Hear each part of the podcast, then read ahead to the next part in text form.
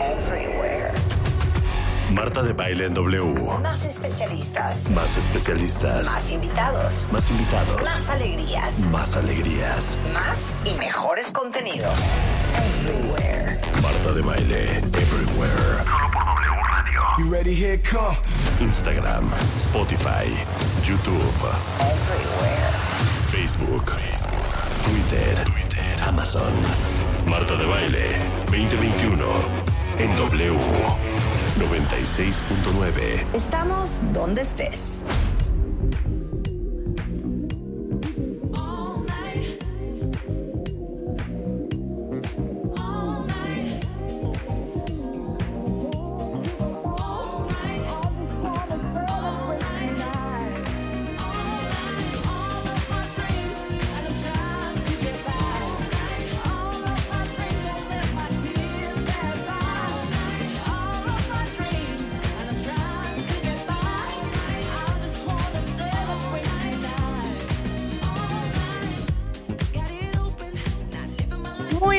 Días, cuentavientes. Bienvenidos a W Radio.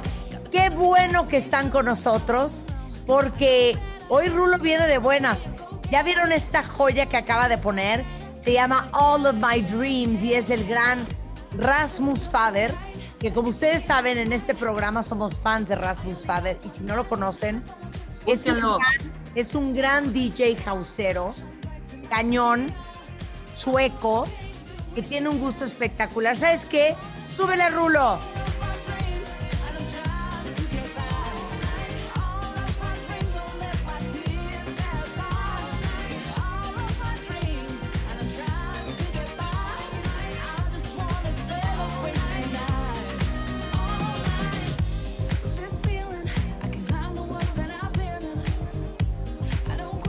Es preciosa. ¿Sabes qué? Tú muy bien, Rulo. Tú muy bien en este, en este buen lunes. ¿Hoy es lunes de todos los santos? ¿O qué, qué, qué lunes es hoy? Hoy, primero de noviembre, todos los santos. Claro. Pero ¿por qué estás hablando así como si estuvieras drogado? Porque se está comprometiendo. Ah, ¿verdad? No, Hoy es día de. Es primero, primero. Y voy a felicitar a mi hermana que es su cumpleaños. Hoy nació el primero de noviembre de 1973. El es día una de pollita, es una pollita. Una pollita. Happy birthday, Liliana.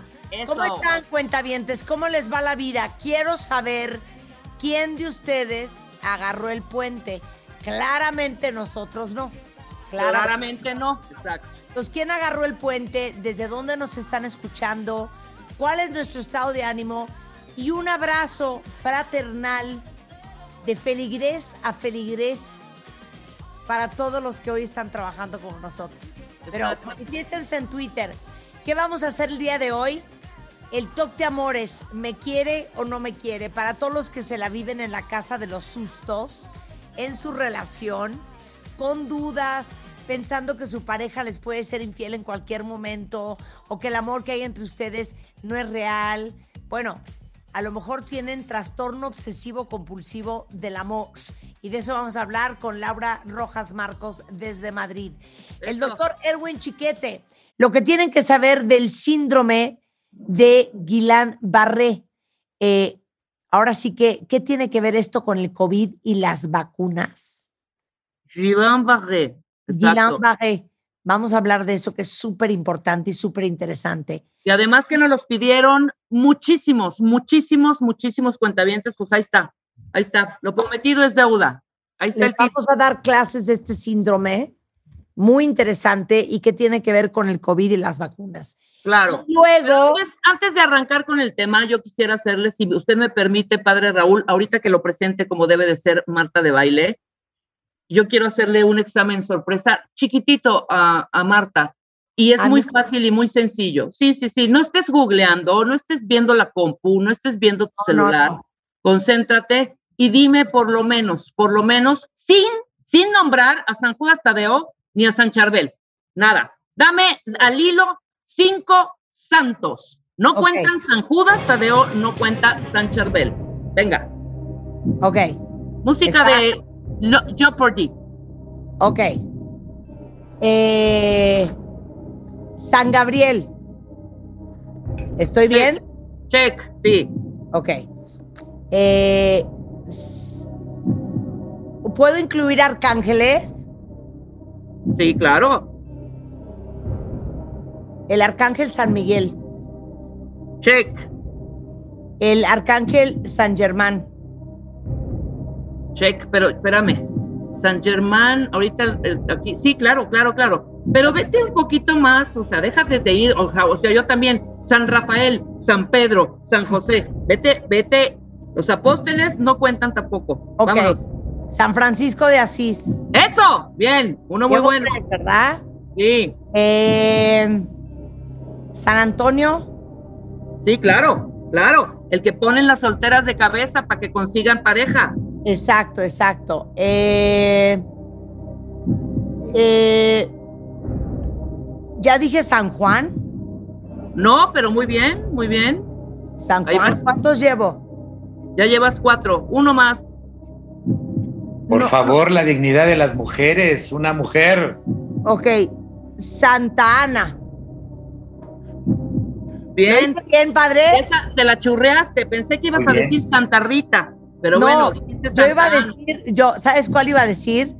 Nuestra Señora de Fátima. Eso es virgen. Esa es la virgen, Marta. Agua. Ok, sa- no hay una Santa Marta, eh, Sí, claro. Doctor, ¿Sí eh, hay? padre. Sí hay, por supuesto. ¿Verdad que sí hay una Santa Marta? Es más, Claro. hay otra canción que se llama Santa Marta, Santa Marta, Santa Marta, Santa Marta tiene tren, pero no tiene tranvía. ¿Cómo no? Oye, oh, padre, ¿lo hice bien o no? Bien. Lo pensaste mucho, pero bien. Ok, a ver. Más bien, que el padre nos haga un examen ahorita sorpresa. Va. ¿Les, va, ¿Les late? A ver, echen. Examen sorpresa para todos con el padre Raúl Arriurtúa. Porque nuestro padre católico nos va a hacer ahorita un examen para ver cómo andamos en la fe católica. Échala, Rulo. Examen. Sorpresa, Examen. sorpresa, Examen. sorpresa, Examen. sorpresa. Examen sorpresa con Marta de baile. Ok, háganos unas cinco preguntitas, padre. Para ver, o sea, las preguntas que usted le haría a cualquier Feligres. feligres para ver cómo anda en sus estudios de la fe católica. ¿Tú puedes ser santo? Yo puedo ser santo si, si me beatifican. Segunda. ¿Qué necesitas para ser santo? Santa. ¿Qué necesitas para ser santa? Hacer el bien. Cumplir con mis obligaciones como mujer, como madre, como hija, como hermana. Cero, cero, cero, cero. Yo creo que para ser santo, dieces haber hecho un milagro. No. ¿Quién se No. acercó más, padre? Juan Pablo II es santo. Juan Pablo II lo hicieron santo. Ok, y él no hizo ningún milagro. Espérate. ¿Qué se necesitará para ser santo? No, es que no puede ser Rebeca que nada más sea ser un, un ser de bien. Pero puede ser una, una, una santa madre, una santa hija, una no, santa hermana. güey, no. A ver, está preguntando claramente el padre. A ver, ayuden cuentavientes. ¿Qué necesitas para ser considerado santo? ¿Soportar a necesitas Rebeca Mangas? no hacer ¿Soportar a ningún milagro. Mangas? hacer ningún milagro. Tengo que hacer algún milagro, padre. Váyanos como dando el camino. Bueno, la iglesia sí tiene algunas normativas en la que se pide que por lo menos la causa de alguien que se va a meter para que sea santo tiene que haber manifestado algún milagro Ok. como Ah. uno de los requisitos. Entonces estaba yo bien. ¿Estás bien? ¿Estás O sea, bien? tú mal, Rebeca, tú, santa madre, ser una buena esposa. No, no, No, pero, pero- cre- pero creo que hoy, hoy yo creo que tendríamos que entrar en esa doble vertiente, ¿no? Por eso, pero puede ser una santa de persona, pero si no has hecho un milagro no te van a hacer santo. Bueno, es decir, la iglesia tiene que cumplir con ciertos requisitos para que alguien pueda llegar a ser santo. Recuerden que hay una comisión, hay un dicasterio dedicado a la causa de los santos. Y entonces ahí hay siguientes eh, como hay como unos cinco momentos en los que se van eh, requiriendo para que alguien pueda llegar a ser santo. Pero creo que si lo vemos en, una, en un aspecto de la vida cotidiana, pues es- nosotros no somos el dicasterio para la vida de los santos, creo que valdría la pena como recuperar qué significa ser santo. A ver, porque hoy es Día de Todos los Santos. Hoy es día de todos los santos, ¿verdad? Es decir, que hoy es, podríamos decir que hoy es su santo de todos y felicidades a todas y a todos, porque hoy es día de todos los santos. Entonces, la palabra santidad significa ser perfecto. Uy. Eso significa ser santo, buscar la perfección. Entonces creo que en este sentido profundo y literal de la palabra, creo que todos tendríamos que esforzarnos por ser santos en nuestra vida cotidiana y en nuestras relaciones interpersonales y sobre todo en la vida familiar. Sí. Entonces creo que vale la pena que todos pues luchemos por ser santos. Le echen ganas. ganas, le echemos ganas por ser perfectos. ¿no? Ok. Desde esa perspectiva creo que teníamos que mirar. Podemos meternos a mirar desde lo que nos está pidiendo la iglesia, desde esta comisión del discaterio, disca- discaterio para los santos, y desde ahí nosotros empezar a mirar el proceso de la santidad. Pero creo que en la vida personal todos tenemos que luchar por ser santos. Ahora, una pregunta. ¿Cuántos santos hay a nivel mundial? Bueno, pues han de ser miles, miles de santos. Yo creo que han de ser más de unos, ¿qué? No, muchísimos, diez mil, muchísimos santos reconocidos. Oficialmente, canónicamente, la Iglesia Católica tiene alrededor de diez mil canonizados, aproximadamente. Mira, la Iglesia Católica cuenta con siete mil santos. Ajá, Son un chorro. sí, sí. muchísimo. Canonizados, canonizados, ¿verdad? Es decir, que han Sí. cumplido todos los requisitos Claro. que pide este dicasterio. Dicasterio para los santos. Explícale a todos los cuentavientes la diferencia entre que te canonicen a que te beatifiquen. Bueno, la beatificación es el primer paso para llegar a que te canonicen. Ajá. La beatificación es como un preámbulo a la canonización. ¿Me explico? Ah.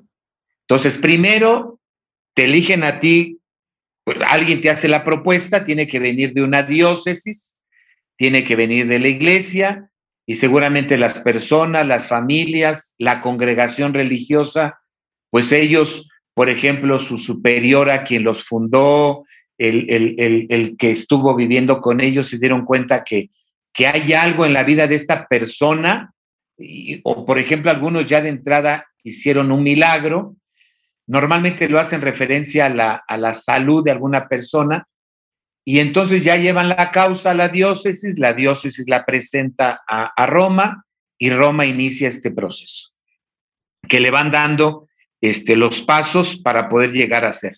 Primero es el paso apostólico, después alguien puede ser reconocido ya como un siervo de Dios, después un venerable y después ya llega a ser beato y después ya se le da la canonización. Entonces es un proceso que lleva la iglesia para poder llegar a canonizar a alguien. Podemos poner pero- el ejemplo de San Juan, San Juan Diego. Por ejemplo, San Juan Diego. No hizo ¿no? milagro él.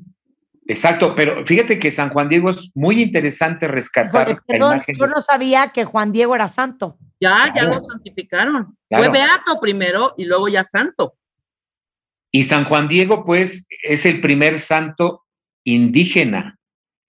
Creo que vale la pena rescatar, ¿no? Por toda su labor de compromiso que tuvo con la comunidad y yo creo que el, la imagen que representa de devolverle la dignidad a todos nuestros indígenas, a todo nuestro pueblo de México y creo que es una imagen muy importante hoy por hoy de San Juan Diego, primer santo indígena en Mira, nuestro país. ahora, no puedes ser santo si estás vivo. ¿Cuántos años puedes, tienes que esperarte de, de que, de que vieses haber muerto para que te postulen, para que te beatifiquen y eventualmente te canonicen? Pues mira, normalmente la iglesia pide 50 años, es lo que marca la norma. Pero, por ejemplo, hay casos totalmente que no han cumplido esa normativa, sino por la vida que han llevado. Por ejemplo, acuérdense que santificaron, primero beatificaron y luego santificaron al Papa Juan Pablo II. Ha sido uno de los últimos que han hecho así eh, rápidamente por su trayectoria y su vida. Eh, Monseñor Romero también, por ejemplo, del Salvador, que, para mí creo que es alguien eh, totalmente muy actual, porque él en un primer momento se le consideraba alguien de la guerrilla de izquierda dentro de la Iglesia Católica y sin embargo hoy con el Papa Francisco, pues él ha dado un reconocimiento a muy temprana edad de su santidad por el compromiso con el pueblo, ¿no? Salvadoreño. Entonces creo que hay muchos casos interesantes que podríamos valorar en estos días. Hay otros santos que duraron siglos para que pudieran llegar a ser santos. Ya. Y eso nuevamente, ¿quién lo decide? ¿El Vaticano? El Vaticano, el Vaticano, por supuesto. O sea, si hay casos, por ejemplo, si yo lo postulo a usted el día que se muera, cancelado, cancelado, padre Raúl, Ok, por el momento, por el momento, porque algún día todos vamos a morir. Ok, por el momento. Pero si yo lo postulo a usted, es posible que el Vaticano a mí me diga, no sea payasa, ese padre Raúl, ¿qué? Claro, a ver, muéstrame por qué es santo, qué, en qué hizo, qué ayudó. Y entonces comenzaría la causa. Tú tendrías que irte a la diócesis ¿verdad? Presentar la propuesta, la diócesis lo manda a Roma y de ahí comienza el proceso de, primero, de beatificación, después de canonización. Pero es un proceso largo, ¿verdad? Y tendría que haber muchos argumentos. Ahora. Pero a ver. ¿Cómo, o sea, entonces todos los santos tuvieron que haber hecho un milagro? Mi pregunta es, no necesariamente. No, San, Juan, Diego no hizo ni un milagro. Claro, ok. Sino el estilo y la forma de vida. Ya. Pero si hizo un milagro, ¿quién coteja que es verdad y que no es un invento? Claro. La comisión de, Roma. Pero hay toda una investigación también, como lo que platicábamos en el mes pasado tiene que entrar todo un grupo de investigadores, analizar, de científicos, médicos, etcétera, etcétera, ¿verdad? El equipo que va a ver que verdaderamente existió el milagro en la vida de aquella persona. Pero yo me voy más de fondo, ¿eh? Yo creo que el milagro, recuerden que quien hace los milagros es Dios o en su persona de Jesucristo. Pero los santos y la Virgen son intercesores, como los arcángeles, como los ángeles, son intercesores ante Dios, ¿verdad? Ellos interceden a Dios por nosotros. Por ejemplo, acabamos de tener la fiesta nosotros aquí de, de San Rafael, porque aquí tenemos la fecha todavía del antiguo calendario litúrgico, el 24 de octubre.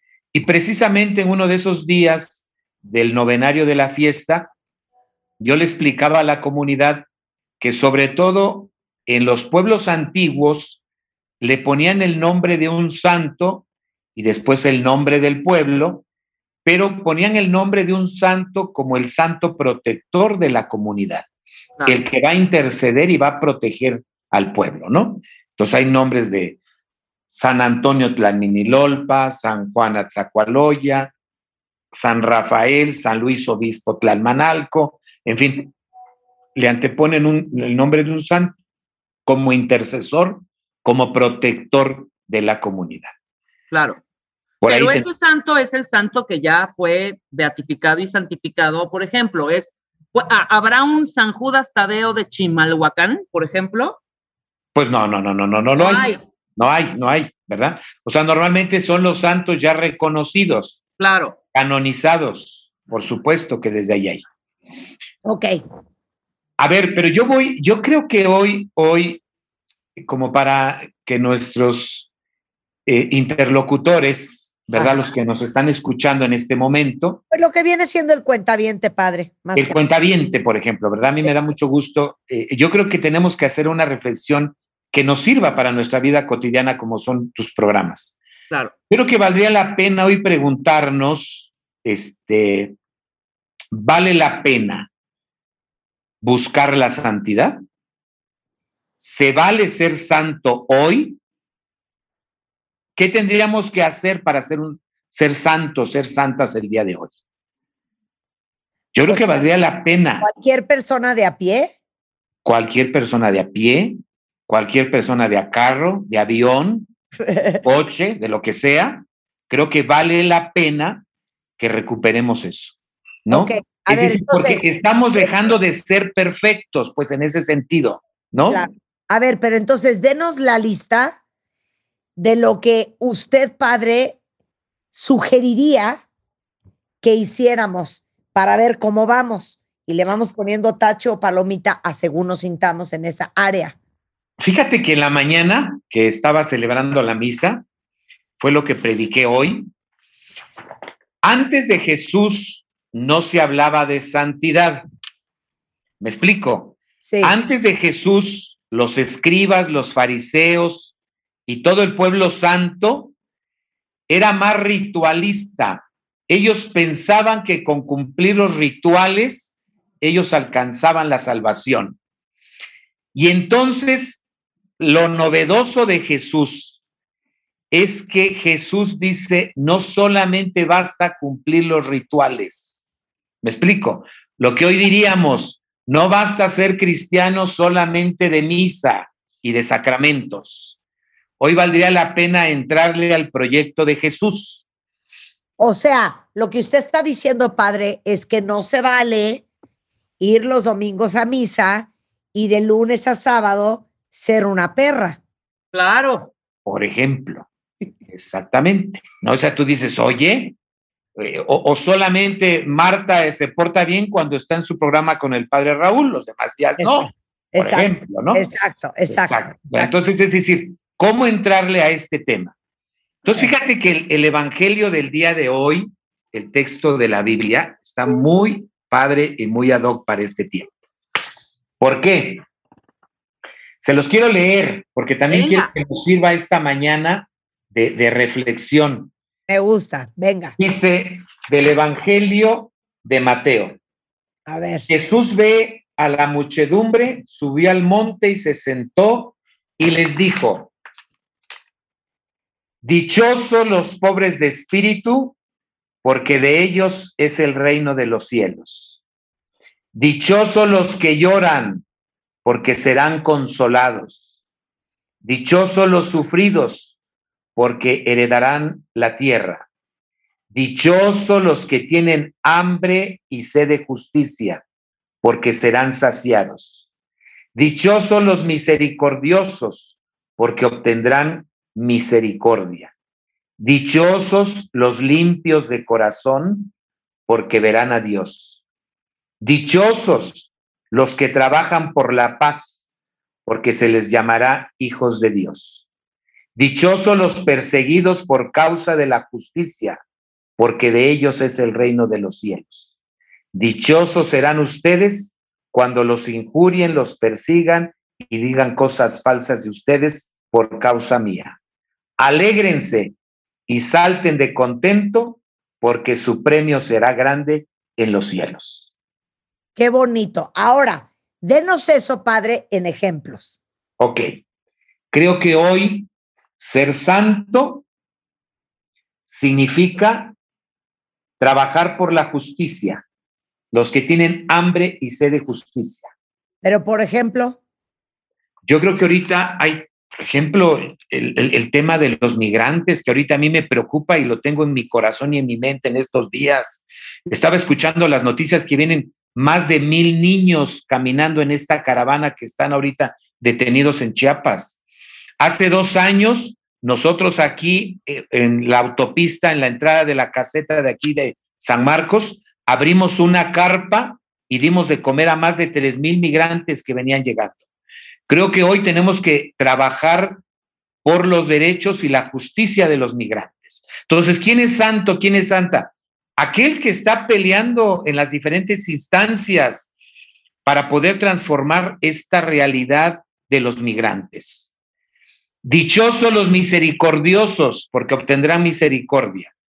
Misericordia viene de misericordis cordibus, que significa tener un corazón noble. Hoy creo que es un gran llamado a la sociedad que no nos deshumanicemos, que seamos misericordiosos, que no pensemos que vamos a llegar al altar solamente por cumplir los sacramentos, ir a misa los domingos. Pero a ver, Hoy con necesitamos comprometernos. Quiero regresar con la justicia. En este concepto de justicia también entraría la gente que aboga por la justicia en el día a día. Por Claro. ejemplo, yo como buena libra, a mí me representa la justicia. Y a mí los actos de injusticia me ponen muy mal, padre. Entonces yo me peleo en la calle, eh, discuto, eh, abogo por gente que ni conozco cuando veo un acto de injusticia. Por supuesto. No me quedo callada. Y eso creo que es loable. Y creo que eso es lo que le va a dar sentido de santidad a tu vida personal. ¿Me explico? Es decir, Sí. yo creo que entonces así cada quien tiene que encontrar su propio carisma, su propio estilo, su propia forma de vida. Ok, Y que, propia que- le por ahí, ¿no? claro. Ok, entonces, abogar por la justicia. ¿Qué más? Luchar por la paz. Dichosos los que trabajan por la paz. Creo que hoy la labor importante de la construcción de la paz es en todos los niveles. ¿eh? Hoy vivimos en sociedades muy violentas. Hoy vivimos muy violentos. Y todos estamos en una actitud a veces muy fuerte de agresividad. Entonces, la construcción de la paz creo que va en todos los niveles. Claro, o sea, no, no es que te dediques a trabajar en la ONU. Exactamente. ¿Cómo promueves la paz en tu vida, en tu trabajo, en tu casa, con tu familia? Exactamente, Marta. Por ahí tiene que ser. ¿Me explico? Entonces, y, y fíjate que la construcción de paz es algo que comienza desde tus propios actos, tus propios gestos, ¿no? Simplemente yo les digo, comienza desde que el niño va y lo despierta la mamá. Imagínate que la mamá llega, apúrate, ya se hizo tarde, que levántate, que no sé qué. En cambio, si la mamá se acerca con el niño, le habla con ternura, con amor, el niño comienza su día con un ambiente de paz. Claro. ¿Me explico? Entonces, tenemos que generar gestos, tenemos que generar actitudes que no sean violentos en la misma vida personal y en la vida familiar. Y bueno, creo que todos lo vivimos. Salir hoy, subirte a tu coche y meterte a manejar, créeme que hoy es totalmente llevar una actitud de paz hasta la hora de manejar. Entonces, que tengamos gestos, que tengamos actitudes. Creo entonces que hoy la santidad implica esta actitud de vida, estos gestos, estos actos que nos lleven a la santidad, a ser seres humanos perfectos, que no nos quedemos solamente con esta imagen. Mira, yo creo que hay muchos santos claro, que deberían de estar en los altares o ser canonizados y no lo han sido. claro. Creo que esos son los verdaderos santos. ¿Me A ver, ahora, hábleme de la misericordia en el día a día.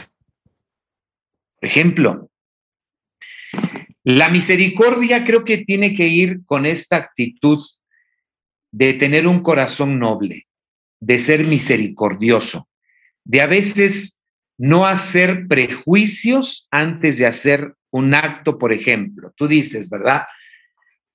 Este, esta persona eh, eh, este, está viviendo esta situación de violencia porque seguramente también ella es violenta, porque también su vida es violenta. No hagas esos actos. Si alguien te necesita en este momento, ayúdalo. A mí a veces me dicen, no le des a este joven cuando vas en la calle dinero porque seguramente se droga, porque seguramente este, va a gastar el dinero en lo que tú le diste para otras cosas. Bueno, entonces no le des dinero, pues, pero bájate de tu coche y ve y cómprale una torta, su refresco, ten y comen, o si estás comiendo en algún lugar, invítalo a que se siente a comer contigo y aprendamos a compartir lo que la vida nos da. Es decir, tenemos que aprender a ser misericordiosos, a tener un corazón noble. Y aquí hay diferentes niveles de misericordia. El primer paso es el asistencialismo. Si tú ves que alguien necesita, dale. El segundo momento va a ser la promoción humana. Bueno, ya te di. Ahora, tú eres capaz de tú mismo poder generar tus recursos. Viene el segundo paso. Entonces, el primer paso es el asistencialismo y ahí no tenemos que negarnos absolutamente a nadie. El segundo paso es la promoción de la persona humana, ¿no? Eso que Por ejemplo, si alguien te pide trabajo en el momento, tiene hambre, ten de comer, oye, ¿por qué no pasas y me lavas los trastes, limpias el atrio, barre? Y, lo estás promoviendo también a que son sujetos de su propia transformación. Pero creo que por ahí tendría que ir. Tenemos que ser hoy misericordiosos, compartir lo que la vida nos da. ¿Me explico? Ok, quedó muy bien. Nada más una cosa, padre. Usted que es padre, no hay momentos, no hay gente con que usted se topa en la vida que no le dan ganas de ser misericordioso. Pero, pero yo creo que la misma vida práctica te lo va dando. Mira, por ejemplo, si alguien viene y me pide, eh, por ejemplo, para un medicamento, y tú dices como que siento que me está engañando, Sí. como que presiento que no lo va a ocupar para el medicamento, Sí, ¿qué hago? Le digo, déjame tu receta y te compro el medicamento. En efectivo, no te puedo dar porque yo también tengo que justificar los gastos. ¿Verdad? Déjame tu receta y con gusto te compro tu medicamento. No regresan. No regresan. claro, pero usted ocupó la misericordia, no se volteó y le dijo, mira malandrín timador, a mí no me quieras ver la cara. Exacto. Creo que por eso te digo que la misericordia tiene que ir en actitud y en gestos. En el fondo son las formas, Marta. Claro, Ese es el gran problema de la sociedad. En el fondo son las formas. claro. Creo que podemos, porque también ahí la misericordia también tienes que actuar con justicia, con equidad. ¿Me explico? Totalmente, claro. O sea, ok, también- regresando del corte, yo quiero entrevistar al padre sobre ciertos santos. ¿Qué onda con San Judas Tadeo, el santo de las causas difíciles? ¿Qué onda con San Charbel, el santo de los listones de colores? Eh, ¿Quién más nos falta? Bueno, estos dos me dan mucha curiosidad. perfecto. Más, ¿Quién es el Señor de las Maravillas? Es nuestro Ah, es Jesús Cristo en Puebla. Cristo. Ok, de eso vamos a hablar regresando con el padre Raúl Martínez. Hoy, que es el Día de Todos los Santos en W Radio. No se vayan. Marta de Baile Everywhere. Síguenos en Facebook como Marta de Baile y en Twitter. Arroba Marta de Baile. Jesus, my Lord, my God, my Regreso en W Radio, Radio con nuestro padre católico favorito, el padre Raúl Martínez Arriurtúa. Es sociólogo, maestro en pastoral urbana y presidente del Secretariado Social Mexicano, párroco en la parroquia de San Rafael Tlalmanalco y con quien más nos gusta hablar de la fe católica. Pero hoy, como era Día de Todos los Santos, pues ni modo que no invitáramos al padre, que ya nos platicó qué necesitas para ser santo. Ya hablamos de la diferencia entre la beatificación y la canonización. Eh, ya hablamos de cómo aplicar la santidad en nuestra vida diaria. Pero tengo, tengo dos preguntas muy puntuales. Explíquenos quién era San Judas Tadeo y por qué es el santo de las causas difíciles. Porque yo creo que es uno de los santos más populares junto con San Charbel, ¿no? Bueno, creo que aquí en México sí, fíjate, sobre todo en las juventudes. Hoy la juventud tiene muy presente a San Judas Tadeo. Bueno, ¿quién es San Judas Tadeo? Recuerden que es uno de los apóstoles de Jesús. Eran doce apóstoles. Este Judas al que celebramos, a San Judas, le denominaban Tadeo. Él es el hijo de Santiago, fue uno de los doce apóstoles de Jesús. Existía el otro Judas, que era Judas Iscariote, Sí. que fue el que traicionó a Jesús. Ajá. Ese totalmente fue borrado de la vida de la Iglesia Católica. Al que nosotros celebramos y veneramos es a San Judas Tadeo, uno de los apóstoles de Jesús. Bueno, fue uno de los apóstoles de los más valientes que, tuvo Jesús. Y recuerden que casi todos los apóstoles, ¿verdad? Todos fueron mártires. Es decir, después de que mataron a, a Jesús, casi la vida de todos los apóstoles de Jesús también fueron asesinados, porque se mantuvieron firmes en el proyecto. Pero a él se le conoce como alguien que de la causa difíciles, porque recuerdo cuando él está en la última cena con Jesús, ¿verdad? Fue uno de los apóstoles que se mantuvo firme siempre junto a Jesús. Y creo que desde ahí él eh, toma ese papel de la causa de, los, de, de los, de las causas difíciles. Pero ahora también desde que llegó la devoción a México, porque el templo de San Juditas Tadeo es la iglesia que está ahí por el Metro Hidalgo. No sé si lo ubican, es el templo este, de San Claro. Hipólito, es el templo de San Hipólito. Y ahí pusieron, llegaron y colocaron una imagen de, de San Juditas, y ahí la gente empezó a tener esta devoción, sobre todo la juventud, y, y yo creo que también eh, yo estaba analizando desde el aspecto social, con el incremento de la pobreza, con el incremento de, del narcotráfico, con el incremento de la inseguridad en nuestro país y con la falta de desempleo, Sí. como que empezó a crecer mucho. Es decir, recuerden que la devoción, un acto religioso, tenemos que ubicarlo siempre en un contexto social, político, económico, porque también genera, genera que la gente busque, busque una forma de cómo eh, unirse a Dios. Recuerden que la palabra religión viene de religare, de estar unido a algo trascendente. Entonces la gente cuando se encuentra con ciertos conflictos personales que no puede resolver, trata de buscar algo que lo mantenga, religare, alguien que lo mantenga unido a lo trascendente. Y yo creo que lo más cercano es cuando tú ves a una persona, una figura humana con la que te identificas y dices, por aquí es. Y entonces empieza a crecer la devoción a San Juditas Tadeo.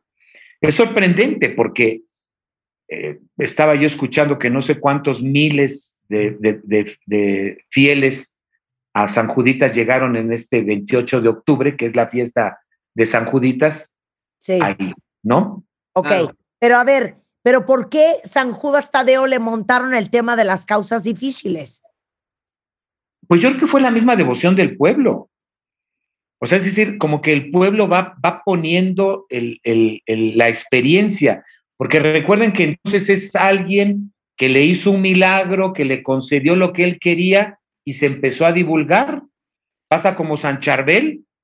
San Charbel, el de los listones, según la historia marca, que alguien fue, ¿no? Como su petición se la puso según el color del listón y se lo colocó y ya alguien más fue y se lo empezaron a colocar, a colocar, a colocar.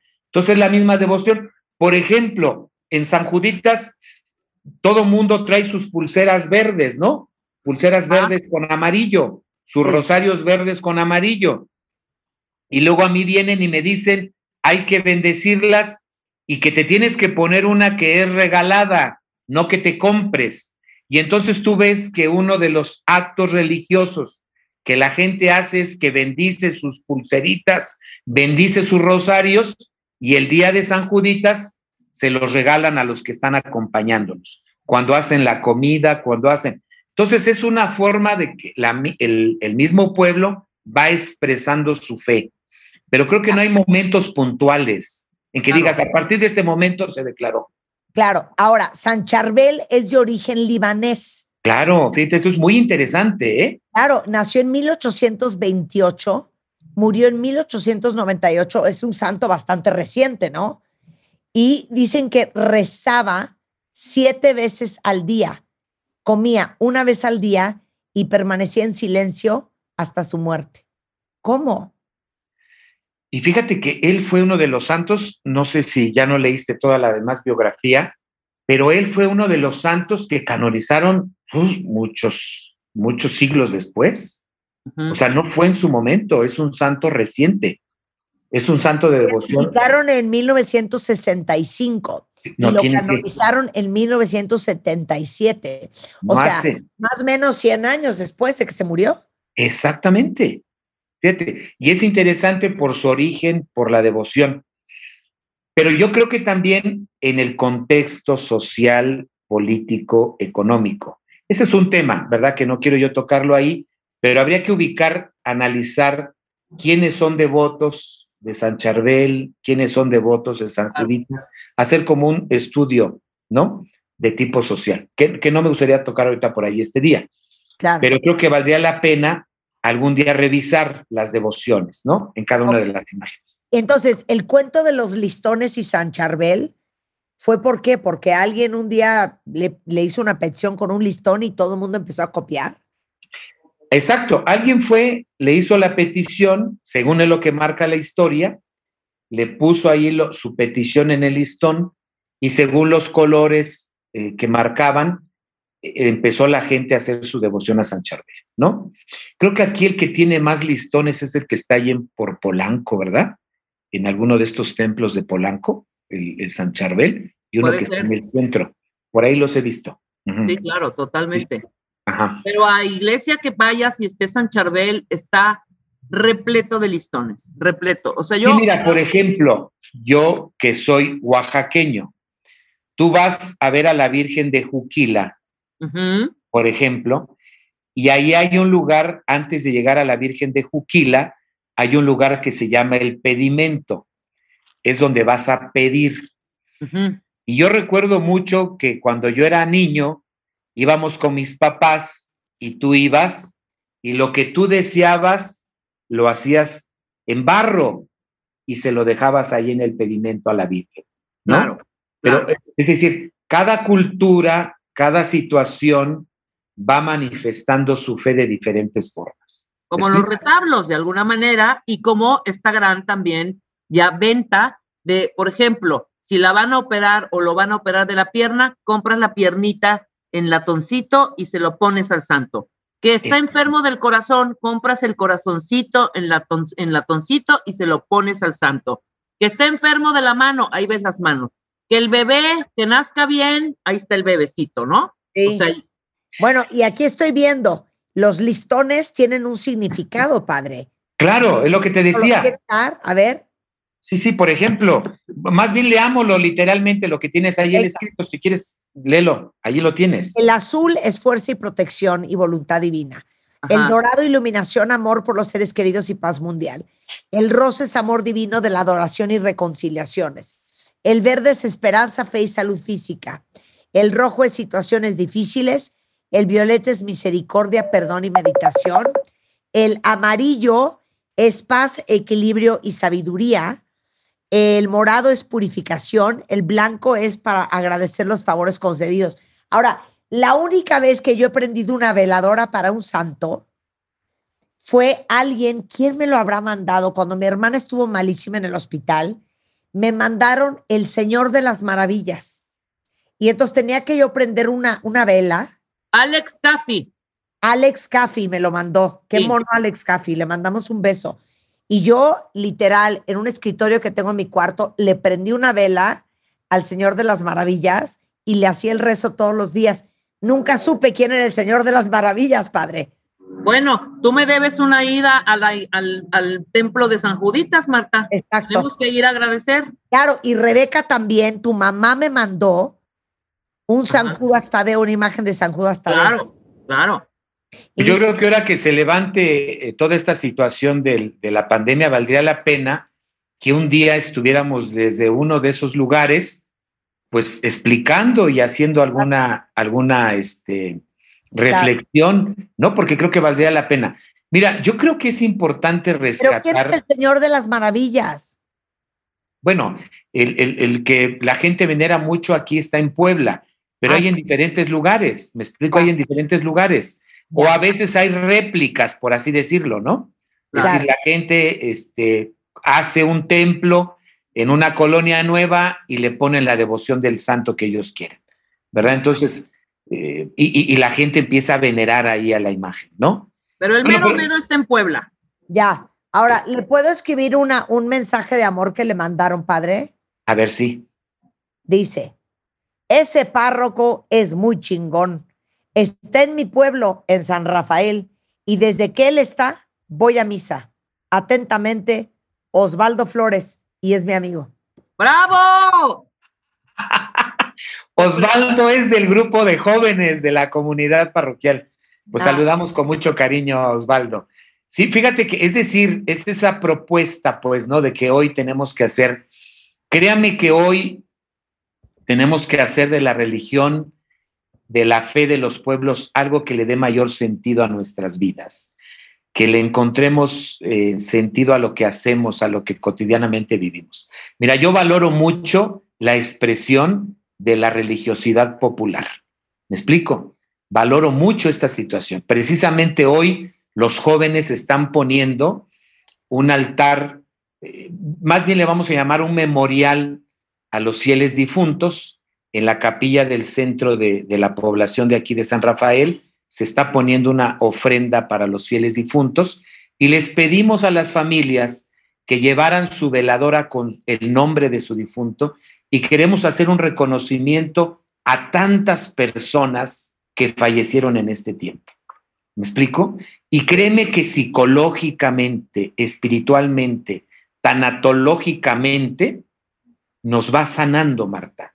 Rebeca, es decir, la gente tiene que aprender a vivir estos procesos de duelo que no nos hemos permitido, que no lo hemos podido vivir. Y solamente estas expresiones de fe, créeme que nos sanan. Porque recuerden que la religión tiene muchos signos, tiene muchos símbolos. Entonces, si la gente expresa su fe de esa manera, qué bueno, porque en el fondo está expresando su manera de manifestar su relación con lo trascendente, con Dios. Y entonces vale la pena que recuperemos toda la religiosidad popular que tenemos en nuestro país. Créeme que cuando yo he estado en otros países y miro nuestro país, dices, qué belleza de México, Ay, qué bonito. qué valor tenemos en México, qué dignidad y, y qué bonitos signos, gestos tenemos en nuestro país. ¿Me explico?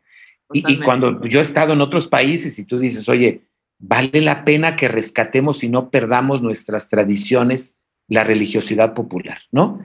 Me ha bueno. gustado que en algunas iglesias, fíjate, algunos padres, hoy su misa que celebran, le piden a todos los niños que vayan vestidos cada niño de diferente santo.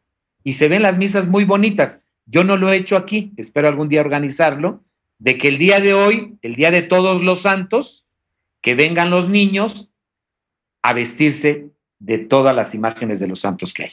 Qué bonito.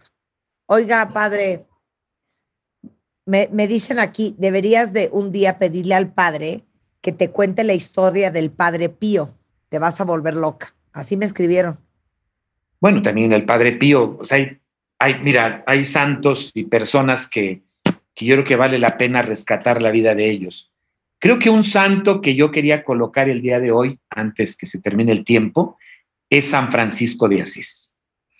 San Francisco de Asís creo que es alguien que nos tiene que inspirar y además el Papa, Jorge, al, ser nombrado Papa, se cambia el nombre y se pone el Papa Francisco. Y creo que hoy eh, San Francisco nos tiene que decir mucho a nosotros por el cuidado de la creación, por el cuidado de la casa común. Creo que hoy urge que todas y todos cuidemos la creación. Y si algún santo tendríamos que rescatar hoy, es a San Francisco de Asís, como alguien que siempre estuvo preocupado por la paz y por el cuidado de la creación y de la casa común. Ojalá que hoy también veneremos a ese y a muchos santos que conocemos. Padre, es que ojalá todos los padres fueran como usted, un padre con sentido del humor, un padre Amable. moderno, un padre chacotero. Pero es que luego los padres son un Valium, padre. Bueno, yo creo que, que- que tenemos que darle gracias a Dios los carismas de cada quien, pero yo creo que siempre alguien tiene que aportar algo en la vida. Seguramente. Claro, les digo una cosa, los padres, ahorita que la Iglesia Católica está sufriendo, yo les diría que les dieran unas clases de comunicación y, y de relaciones públicas, sobre todo. Sí, yo creo que vale la pena que tenemos que entrar a esta nueva era de la transmodernidad en la que tenemos que estar al día, sobre todo en esta área digital, ¿no? Y virtual, por supuesto. Y, y saber conectar con, con, con Claro. feligreses y saber vender el concepto de la religión católica mejor. Hacer las misas agradables, divertidas, entretenidas, interesantes. Y con contenido, sobre todo, que ayuden a que la gente se le encuentre sentido a su vida. Que la gente salga contenta al salir de la misa, ¿no? A ver, de- deme un sacramento, le voy a hacer la imitación. Deme un sacramento, lo voy a buscar en Google para leerlo. Un sacramento, el Ajá. bautismo, el matrimonio, a ver cómo casarías. A ver, a ver, voy a leer el sacramento del matrimonio. Escojo el que sea, Ok, sí, a ver. pero ¿cómo? ¿Es un rollo? No, no. No, a ver, por ejemplo, vamos a la parte del, del ritual, A a, la hora que se van a consagrar, cuando se entregan el anillo, cuando se entregan. ¿Tú cómo crees que debería de ser hoy? No, es que no es eso lo que quiero leer. Quiero leer como un. Queda hacer como una misa. La exacto, parte de. como un- ajá, como un Ma- Mateo 3:26, haga de cuenta. Ok. sí. Como leer lo el que usted acaba de leer, padre. A ver, ¿cuál? ¿Cuál, cuál, cuál parte del evangelio leo? El que gustes, cualquier evangelio. A ver, Mateo, agarra Mateo 5. Mateo 5, evangelio. Entonces, le voy a decir cómo lo hacen muchos padres. Ok. Y al ver las multitudes, subió al monte y se sentó. Y vinieron a él sus discípulos. Y abriendo su boca les enseñaba, diciendo, Bienaventurados los pobres en espíritu, porque de ellos es el reino de los... ¿Qué es eso? Eso cansa, aburre, da sueño y no se entiende. Yo me de pronto, de pronto lo hacen medio cantadito, porque No. esto es un poco, poco, poco, poco, poco, poco, No, poco. entonces, poco, poco. ahora les voy a decir cómo me imagino al padre Raúl. Y al ver las multitudes, subió al monte y se sentó. Y vinieron a él sus discípulos. Y abriendo su boca, les enseñaba diciendo, Bienaventurados los pobres en espíritu, porque ellos, de ellos, es el reino de los cielos. Eso. Así es. ¿Verdad? Pues que vean, pueden ver la misa que se transmite todos los días a las ocho y media por el Facebook de la parroquia, Sí. que es Parroquia de San Rafael Arcángel. Todos los días celebramos la misa ocho y media y los domingos a las 10 de la mañana. Pueden escuchar la misa y Va. pues siempre procuramos hacerla cercana, pidiendo las intenciones de los que están siguiendo la transmisión, porque creo que hoy vale la pena que le entremos a todos los medios para acercar el mensaje de Dios, sobre todo de vida a la gente de la comunidad. No, no, no. Yo un día estuve en una primera comunión que el padre le dijo a las niñas que se estaban, que estaban haciendo la primera comunión. El día de hoy, ustedes están aquí para librarse del pecado, porque como pecadoras, y yo decía, "Ay, padre, no sea payaso, tienen ocho años, ¿cómo les dice eso el día de su primera comunión? ¡Sal de estas niñas, Satanás! Fíjate que hay- yo, yo creo que ahorita aquí, aquí al aire valdría la pena un día que habláramos sobre lo que nosotros estamos planteando de la pastoral urbana. Es decir, cómo hoy tiene que ser la evangelización y las nuevas formas en las grandes ciudades y un poco Sí. cambiar la lógica y el sentido. Claro. Pasar de los ritos. Una cosa, los servicios cristianos son mucho más animados, mucho más divertidos. No, y además déjame decirte que desde la actitud tú llegas a una iglesia cristiana, porque yo he visitado muchas, tengo muchos amigos cristianos, y llegas a la iglesia desde el momento en que llegas al templo, hay acogida, hay bienvenida. ¿Me explico? Claro. Hay gente Claro. que te recibe y te pasa al lugar. Y entonces yo creo que hoy los católicos tenemos que cambiar nuestra actitud, pero todos, ¿eh? Es decir, todos, desde las catequistas, desde los que dan pláticas de matrimonios, tenemos que encontrarle mayor sentido y mayor riqueza a lo que podemos hacer. De acuerdo, padre, por eso lo queremos. El, el- el padre Raúl Martínez Arreurtúa es párroco en la parroquia de San Rafael Tlalmananco, aquí a 50 kilómetros de la Ciudad de México.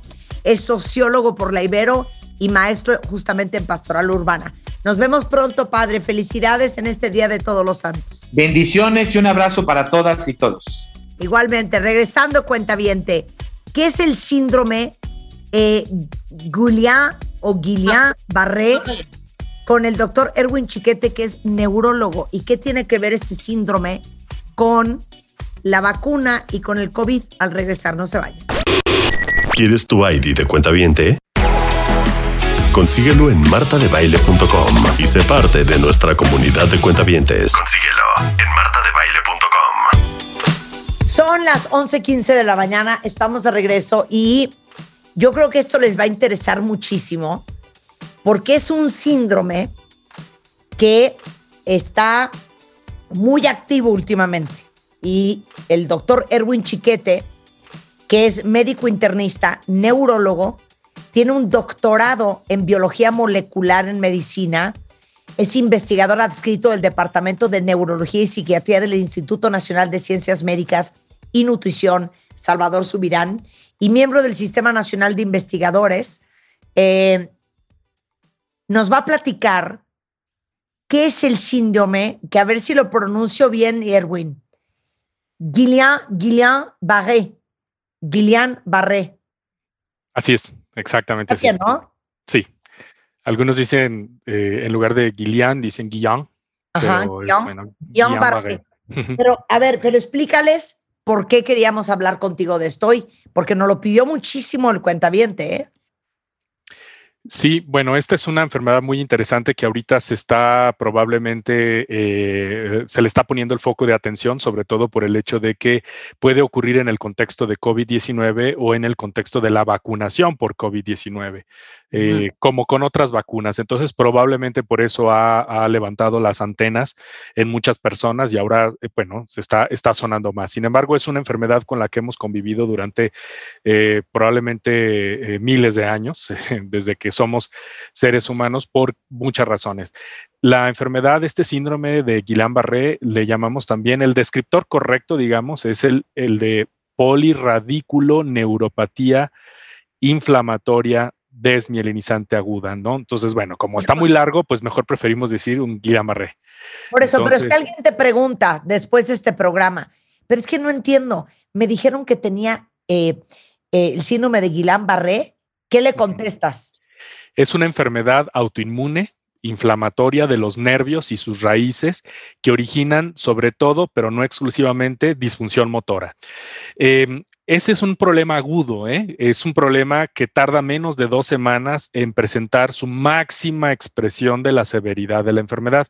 Así que es un problema que no, no eh, podemos vivir meses o años con las secuelas de Guillain-Barré, pero no precisamente eh, es que esa enfermedad se sigue, sigue creciendo, sigue activa por meses o años. Eso es un problema agudo, pero la importancia del síndrome Guillain-Barré es que puede dar falla respiratoria porque se paralizan los nervios que controlan los músculos de la respiración y entonces mandan a la persona a la terapia intensiva. Ok, para ahí. Clases de fisiología del sistema nervioso.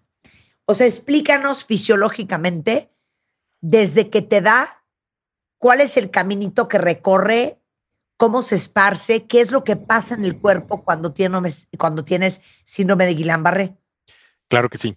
El síndrome Guillain-Barré, primera, eh, en primera instancia, eh, ocurre con mucha frecuencia en el, contexto, en el contexto de infecciones, tanto del vía, de vías respiratorias altas como gastrointestinales, o también en el contexto de vacunaciones. Mm, y uno diría, ¿qué tiene que ver las vacunaciones con las infecciones? Bueno, el síndrome de Guillain-Barré es una confusión del sistema, del sistema inmune que genera anticuerpos en contra del nervio y en contra de componentes asociados al nervio periférico eh, que están evocados o motivados ya sea por una infección o una vacunación. El riesgo por vacunación es extremadamente pequeño, ojo con esto, sí que se ha, sí se ha reportado a Guillain-Barré por vacunación que tiene que ver con la vacunación de hepatitis, de la influenza, ahora de COVID-19 y muchas otras vacunaciones. Sin embargo, el riesgo de que tengamos un Guillain-Barré por una vacunación es muy, muy bajo. Es más alto por comer tacos en la calle, ¿no? Mucho más alto, porque las infecciones gastrointestinales pueden provocar que el sistema inmune se confunda.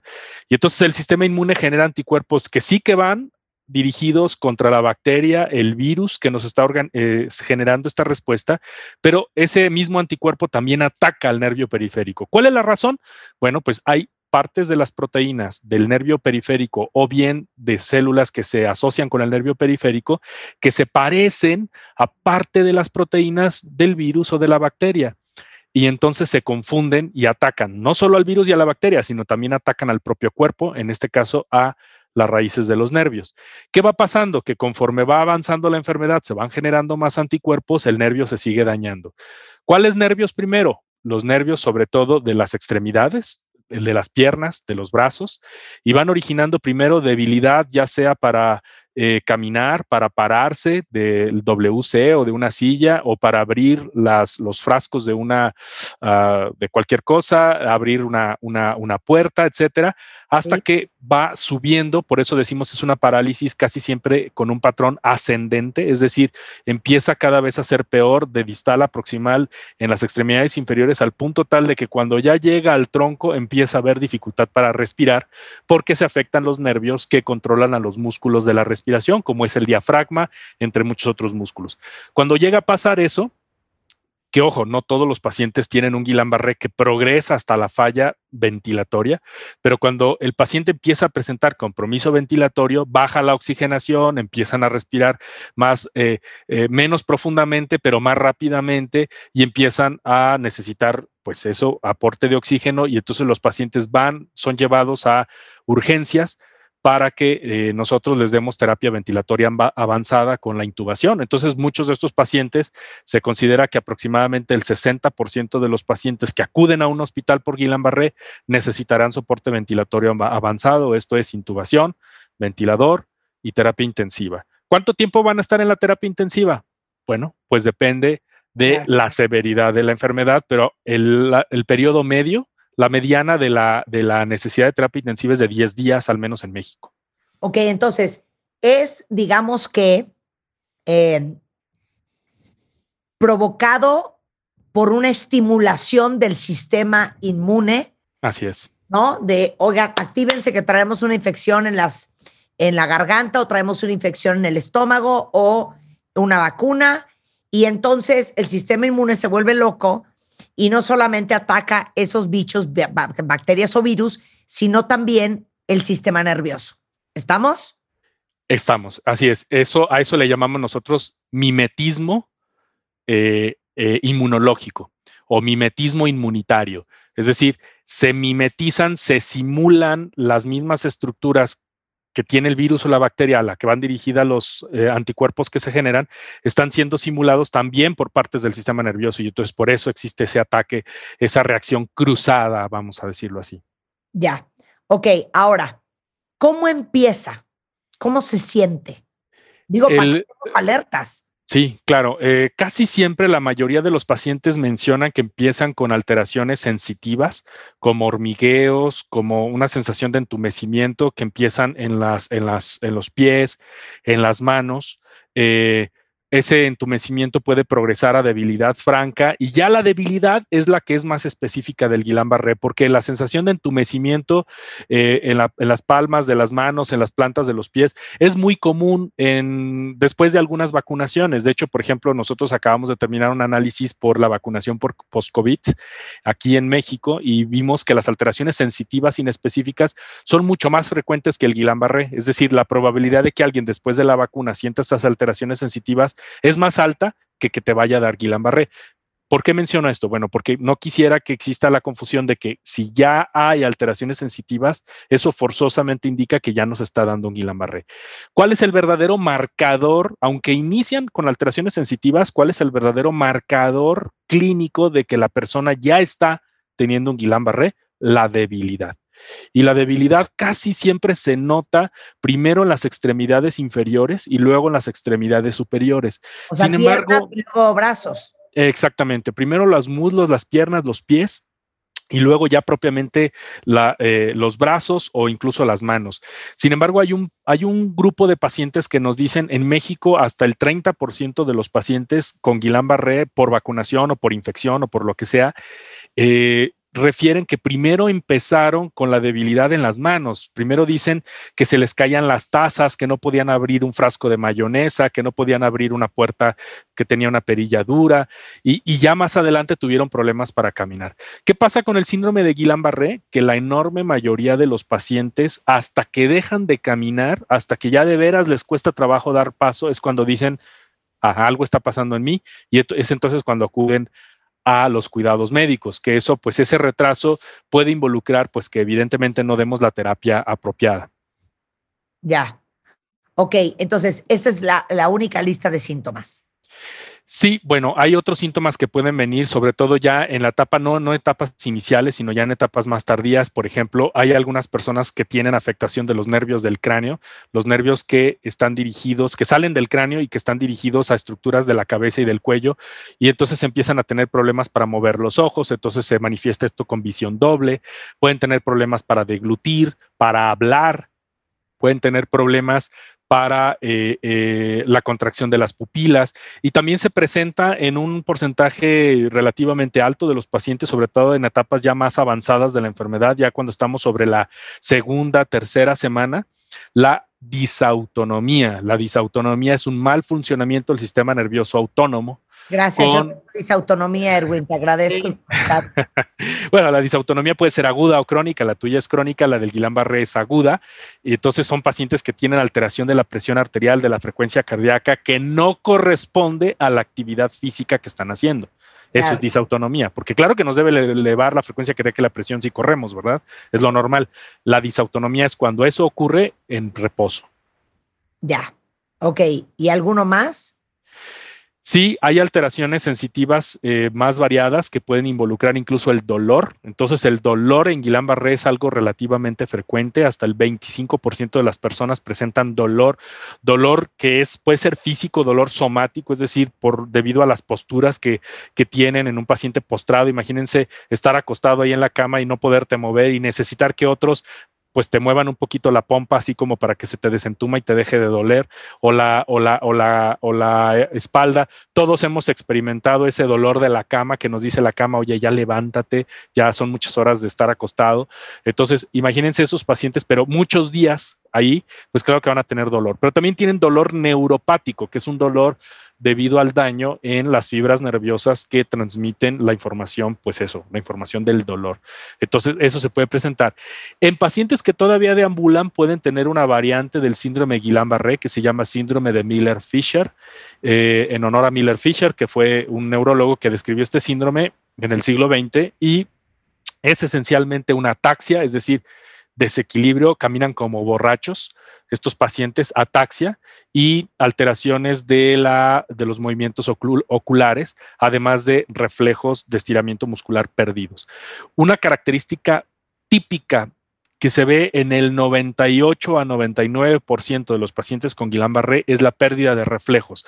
Los reflejos estos que vienen cuando nosotros con un martillito golpeamos la eh, rodilla, los codos, las manos para evocar esa respuesta que es la sacudida de la extremidad de los brazos o las piernas. A esos reflejos me estoy me estoy refiriendo. Bien. Esa pérdida de reflejos es ocurre en casi el 100% de los pacientes. Dios de mi vida. Ok. Eh, ¿Quién está en riesgo? ¿Cómo se complica y cómo se diagnostica y trata? Eso regresando del corte con el doctor Erwin Chiquete. No se vaya. Síguenos en Spotify y escucha todos nuestros playlists y contenidos. Búscanos como Marta de Baile.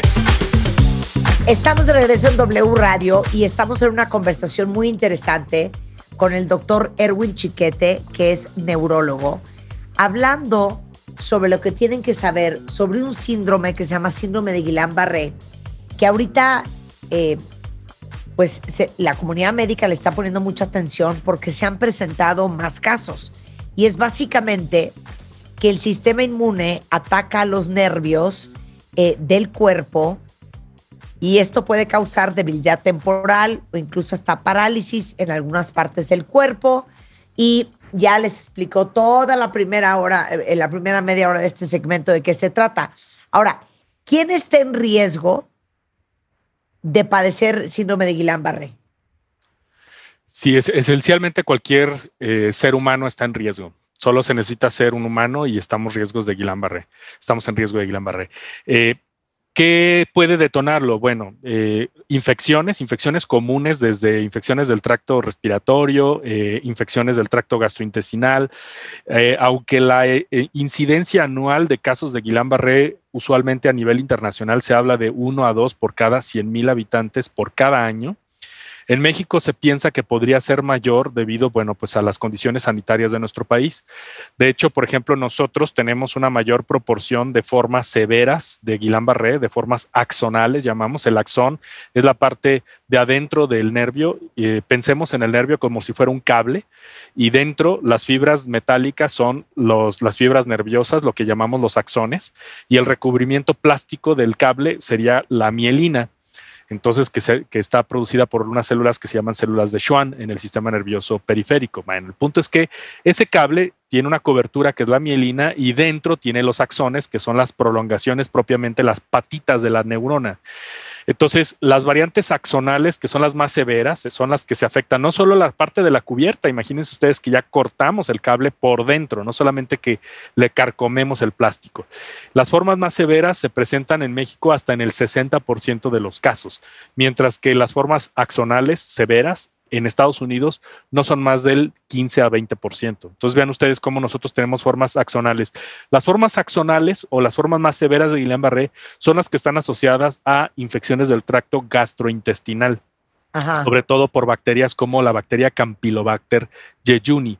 Se dice que es eso, las condiciones sanitarias, pero también se dice que tiene que ver con la, eh, ancestría, es decir, la herencia, porque nosotros tenemos una, una frecuencia muy similar de, de, formas severas axonales que es, es muy comparable con Asia particularmente eh, en China, Taiwán, ellos tienen este, una prevalencia muy similar a la nuestra. Entonces, se considera que es, tiene que ver con la ancestría, porque hay que, hay que, recordar que nuestros indígenas mexicanos comparten genes con los asiáticos, particularmente los chinos. Pero, por ejemplo, esa hipótesis de los asiáticos cambia cuando nosotros consideramos a los japoneses. Los japoneses que comparten una información genética muy similar a la de los chinos, a la de los coreanos, etcétera, tienen una frecuencia de variantes axonales menor que los chinos y menor que los mexicanos. Entonces, en pocas palabras, también tiene que ver con la higiene, no solamente con la herencia, sino con eh, la higiene. Y bueno, pues este, eh, pocas palabras, sospechemos de un lugar donde vamos a comer y no haya donde lavarse las manos por ahí. 100%. Ok, entonces, ¿a cualquiera le puede dar? A cualquiera le puede dar. Eh, como les decía, se ven uno a dos casos por cada 100 mil habitantes por año. En México, la mortalidad, es decir, el número de casos que mueren por Guillain-Barré por año, va entre 200 a 400, dependiendo el año. Y les digo que dependiendo el año, porque hay años en los que por eh, eh, pandemias vemos más casos. Por ejemplo, vimos en 2009 por la pandemia H1N1, vimos... Eh, se aceleró los casos. Exacto, vimos tres veces más casos de Guillain-Barré y dos veces más casos de muerte por Guillain-Barré.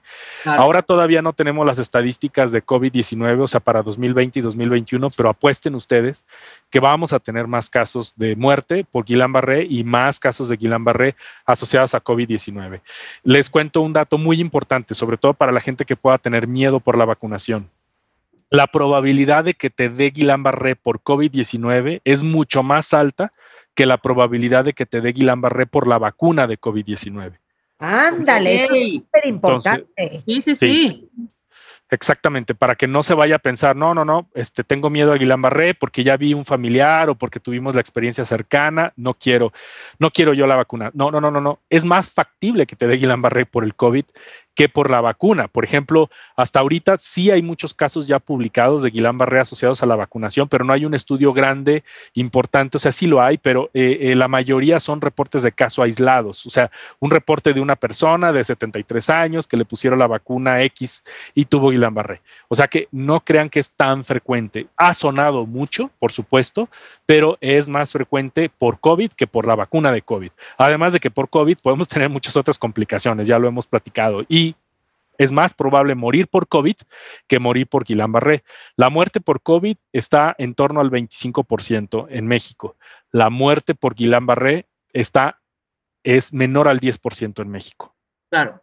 Ahora, al ser una enfermedad inmune, porque ves que estas inmunes, lo voy a decir así con lo que autoinmune, Rebeca, autoinmune. O sea, ¿qué quiere Usemos la terminología correcta. correcta. Tienes razón, autoinmune. ¿No? Como muchas, ¿no? Que, existen y que tu, cuerpo, lo voy a decir coloquialmente, para que nadie se ofenda, tu cuerpo de alguna manera produce alguna cosa, hace algo con tu cuerpo, mm, tu ADN está fracturado o algo que puedes tú generar esa enfermedad. O sea, no hay una causa, pues, ¿sabes? Que diga, por esto y esto y esto y esto y esto, una causa como muy científica. Al ser así, no hay cura, ¿estamos de acuerdo?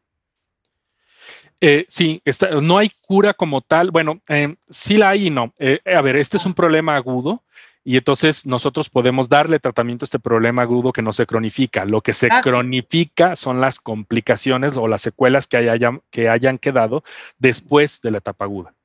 Ahorita vamos a hablar del tratamiento, sí. Ok, entonces, a ver, ¿cómo se diagnostica? Se diagnostica con base en la sospecha clínica y esa es la parte más importante. El síndrome de Guillain-Barré da una expresión clínica que para nosotros los médicos es relativamente fácil de, detectar. En las etapas tempranas, pues sí que se puede confundir con muchas otras cosas. Si ustedes quieren con neuropatía diabética, con eh, debilidad generalizada por otras cosas. Ah, es que te dio diarrea y estás deshidratado y por la deshidratación no te puedes levantar, no te preocupes, este, toma líquidos eh, con sales y tal. Pero ya cuando el paciente dice, no, no, no, doctor, es que ya no doy paso, o sea, no me puedo parar, de veras no me puedo parar. A ver, vamos viendo, ya lo revisamos y decimos, no, no, no, claro, este paciente tiene un síndrome Guillain-Barré. El síndrome Guillain-Barré es relativamente típico porque da una parálisis flácida ascendente. Entonces, todo neurólogo sabe o todo médico general incluso sabe que toda parálisis flácida ascendente o sea, es decir, que primero empieza en las piernas y luego sube. Eh, toda parálisis flácida ascendente es Guillain-Barré hasta no demostrar lo contrario, sobre todo si esta parálisis flácida ascendente es aguda. Entonces, ¿qué es agudo? Que tenga menos de cuatro semanas de evolución. Sí, pero qué preocupación, Erwin, porque nosotros hablamos tanto con eh, ortopedistas, quiroprácticos, que uno si empieza a sentir hormigueo, debilidad en las piernas, pensarías que traes una ciática, una contractura. No, normalmente no se tarda la gente en llegar con el neurólogo. O sea, no es un diagnóstico eh, muy fácil de que se le vaya a un doctor. No es tan fácil que se nos vaya. Sí, evidentemente puede ocurrir, como cualquier cosa, que se le vaya a algún, algún médico este diagnóstico. Sin embargo, es, es este, muy, eh, muy poco probable ya en etapas más avanzadas. Digamos, al- como les decía al principio, pues sí se puede confundir porque el paciente tiene apenas los hormigueos que se llaman parestesias, tiene algo de debilidad, pero no mucha. Y como tuvo una diarrea o tuvo una vacunación o tuvo una infección de vías respiratorias, pues entonces se puede confundir con alguna otra cosa. Pero la verdad es que el síndrome es relativamente característico. No nos debería de dar mucha confusión. Ahora, la sospecha clínica es la más importante porque eso hace que nosotros le digamos al paciente, no, no, no te, ya no te puedes regresar a casa, te tienes que quedar internado en vigilancia. Doctor, pero este, no, no tengo problemas para respirar. No, te tienes que quedar porque el Guillain-Barré no tiene palabra de honor. Como cualquier enfermedad autoinmune, las enfermedades autoinmunes no tienen palabra de honor. Hoy puedes estar bien y mañana ya puedes estar en la terapia intensiva. Así que no, te tienes que quedar a internar. Ahora, ¿Qué exámenes hacemos para confirmar que nuestra sospecha clínica es la correcta? Bueno, pues en primera instancia hacemos algo que se llama punción lumbar. En la punción lumbar obtenemos líquido cefalorraquídeo, que es el líquido que baña al cerebro y al sistema nervioso central y que lo obtenemos por una punción a través de las vértebras lumbares. Ponemos, es como si fuera una raquia, pero es más abajo que una raquia y no inyectamos nada, más bien quitamos líquido. Quitamos unos cuantos mililitros y mandamos eso a estudiar. Si el paciente tiene proteínas elevadas con células normales, eso típicamente es el patrón asociado a Guillain-Barré. También hacemos estudios de neuroconducción, las llamadas velocidades de conducción nerviosa o electroneurografía. Y con la electroneurografía ese es el estudio más importante, porque ahí sí nos van a decir, tu paciente tiene Guillain-Barré y además es desmielinizante o es axonal, porque hay cuatro formas de Guillain-Barré diferentes y cada una tiene su pronóstico distinto. El tratamiento es el mismo, esencialmente es el mismo, pero el pronóstico sí que varía. Entonces, con esas dos pruebas nosotros hacemos el diagnóstico, pero ojo, incluso las guías de práctica clínica mexicanas señalan que no es necesario esperar para las neuroconducciones ni para la punción lumbar si el paciente tiene un síndrome y una historia clínica típica de Guillain-Barré pronto debe de ser puesto en tratamiento. ¿Por qué razón? Porque el tratamiento, la inmunoterapia en Guillain-Barré puede prevenir que el paciente caiga en la terapia intensiva, puede prevenir la muerte por Guillain-Barré y puede prevenir que se prolongue la estancia de la terapia intensiva por Guillain-Barré. Imagínense ustedes, estamos pensando en el sistema público, pero a ver, piensen en el sistema privado. Ustedes van a un, a un hospital privado y el paciente no es lo mismo que esté cuatro días en terapia intensiva que 40 días en terapia intensiva. Yo quiero saber cómo se pagan 40 días de terapia intensiva si no tiene seguro de gastos médicos mayores, ¿no? Cada día de, cada día de terapia intensiva pues puede oscilar para el Guillain-Barré entre los 80 mil y los 140 mil pesos por día. No, no, eh, insostenible. Es una locura. Sostenible. En el sistema público, pues te regalan ese dinero, es decir, lo pagamos los que pagamos impuestos y entonces el paciente ni lo siente. Pero igual se gasta lo mismo, ¿eh? Igual se gastan 100 mil pesos por día estos pacientes. Entonces, pues claro que el tratamiento es importante para prevenir no solamente los gastos, sino las consecuencias clínicas de este paciente. Eh, ¿Cuál es el tratamiento para Guillain-Barré? Esencialmente tenemos dos tratamientos que son equivalentes en eficacia, pero no en seguridad.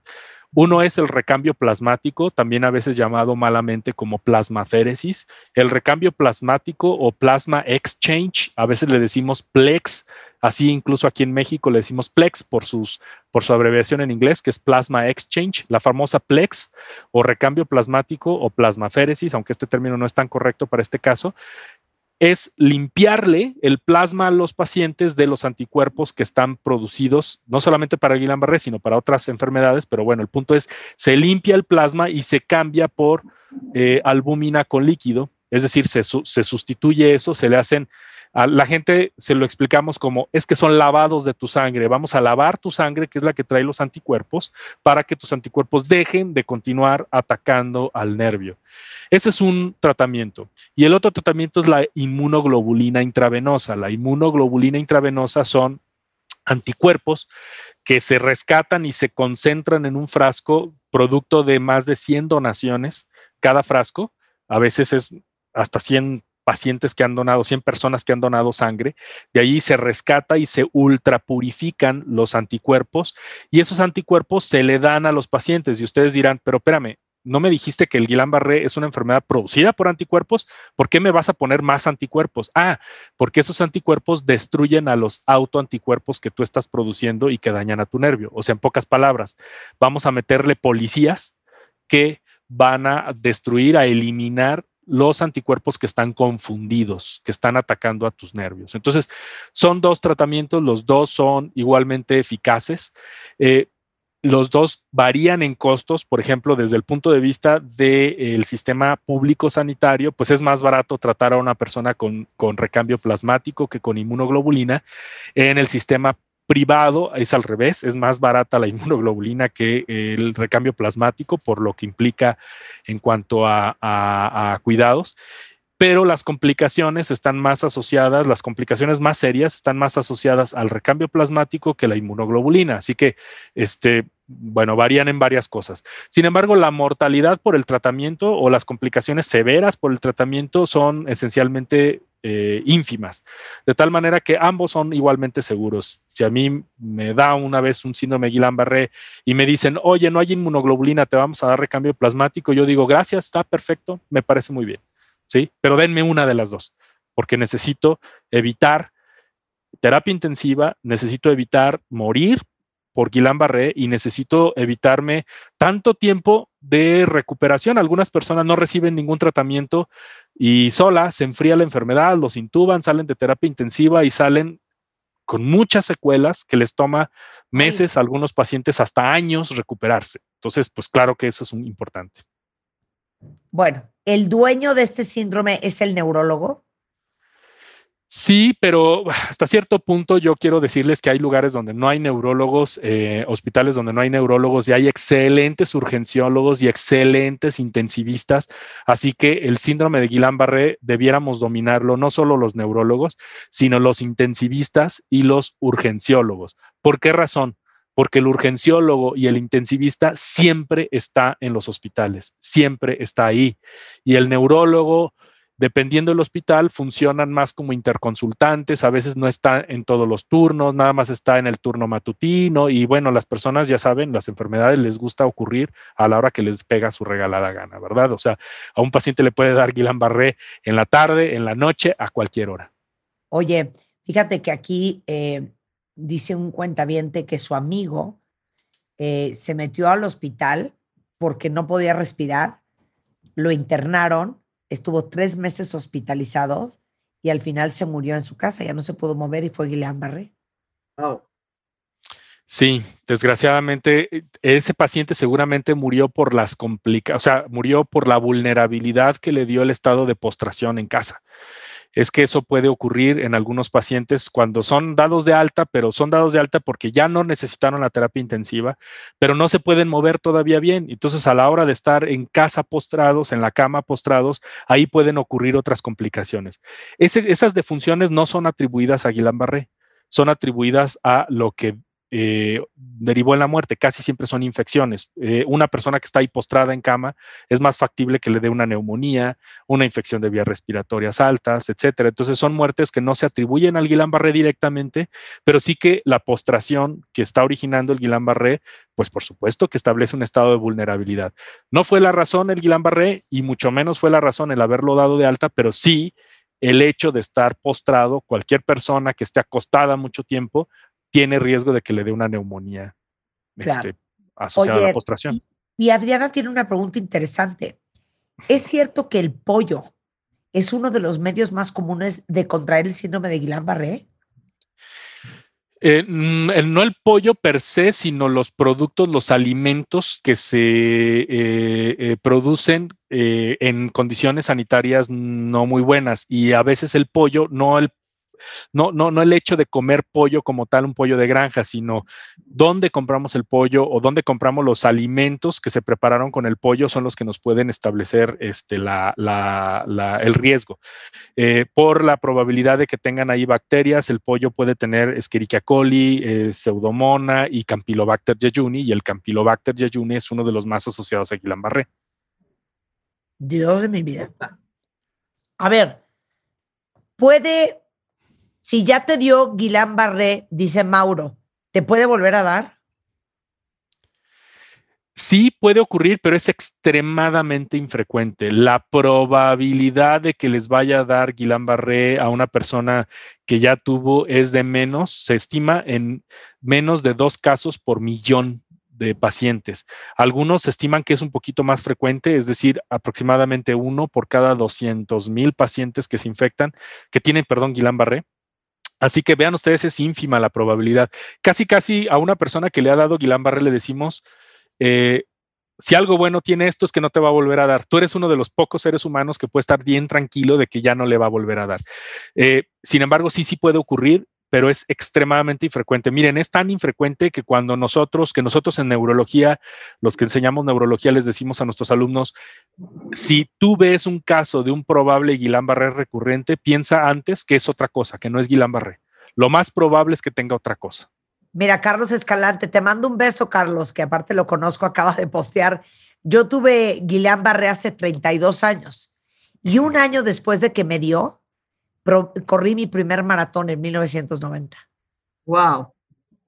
Así es, o sea, muchas personas se recuperan impresionantemente. El Guillain-Barré da de diferentes maneras. Entonces, este, esto es algo muy, muy importante. A algunos pacientes les da muy leve y otros pacientes siguen viviendo, siguen lidiando todos los días con las secuelas de Guillain-Barré, por ejemplo, la atrofia de la musculatura de las manos, de los pies, problemas para desplazarse, lo hacen con dificultad, teclean el teclado de la computadora este, con dificultad, etcétera. Entonces, este, hay que tomar en cuenta eso.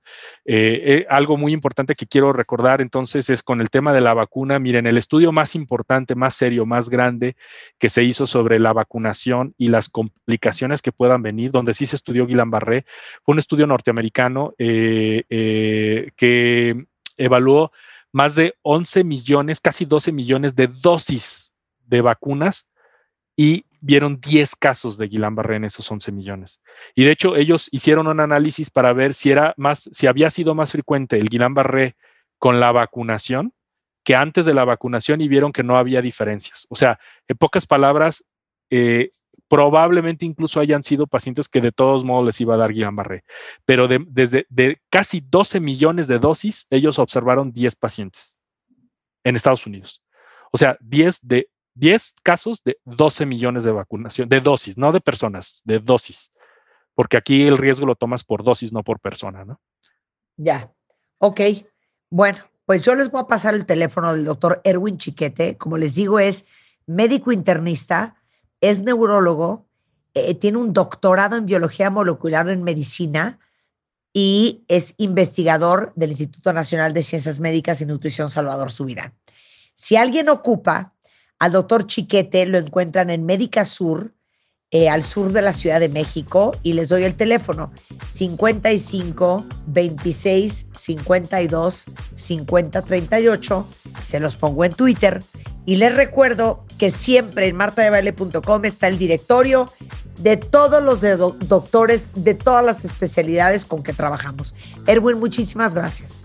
Al contrario, gracias a ustedes, como siempre. Un abrazo. Saludos, abrazos.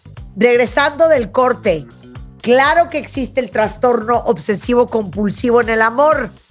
O sea, ¿quién de ustedes tiene toque de amores? O sea, que se la vive en el me quiere, no me quiere. Me quiere, no me quiere.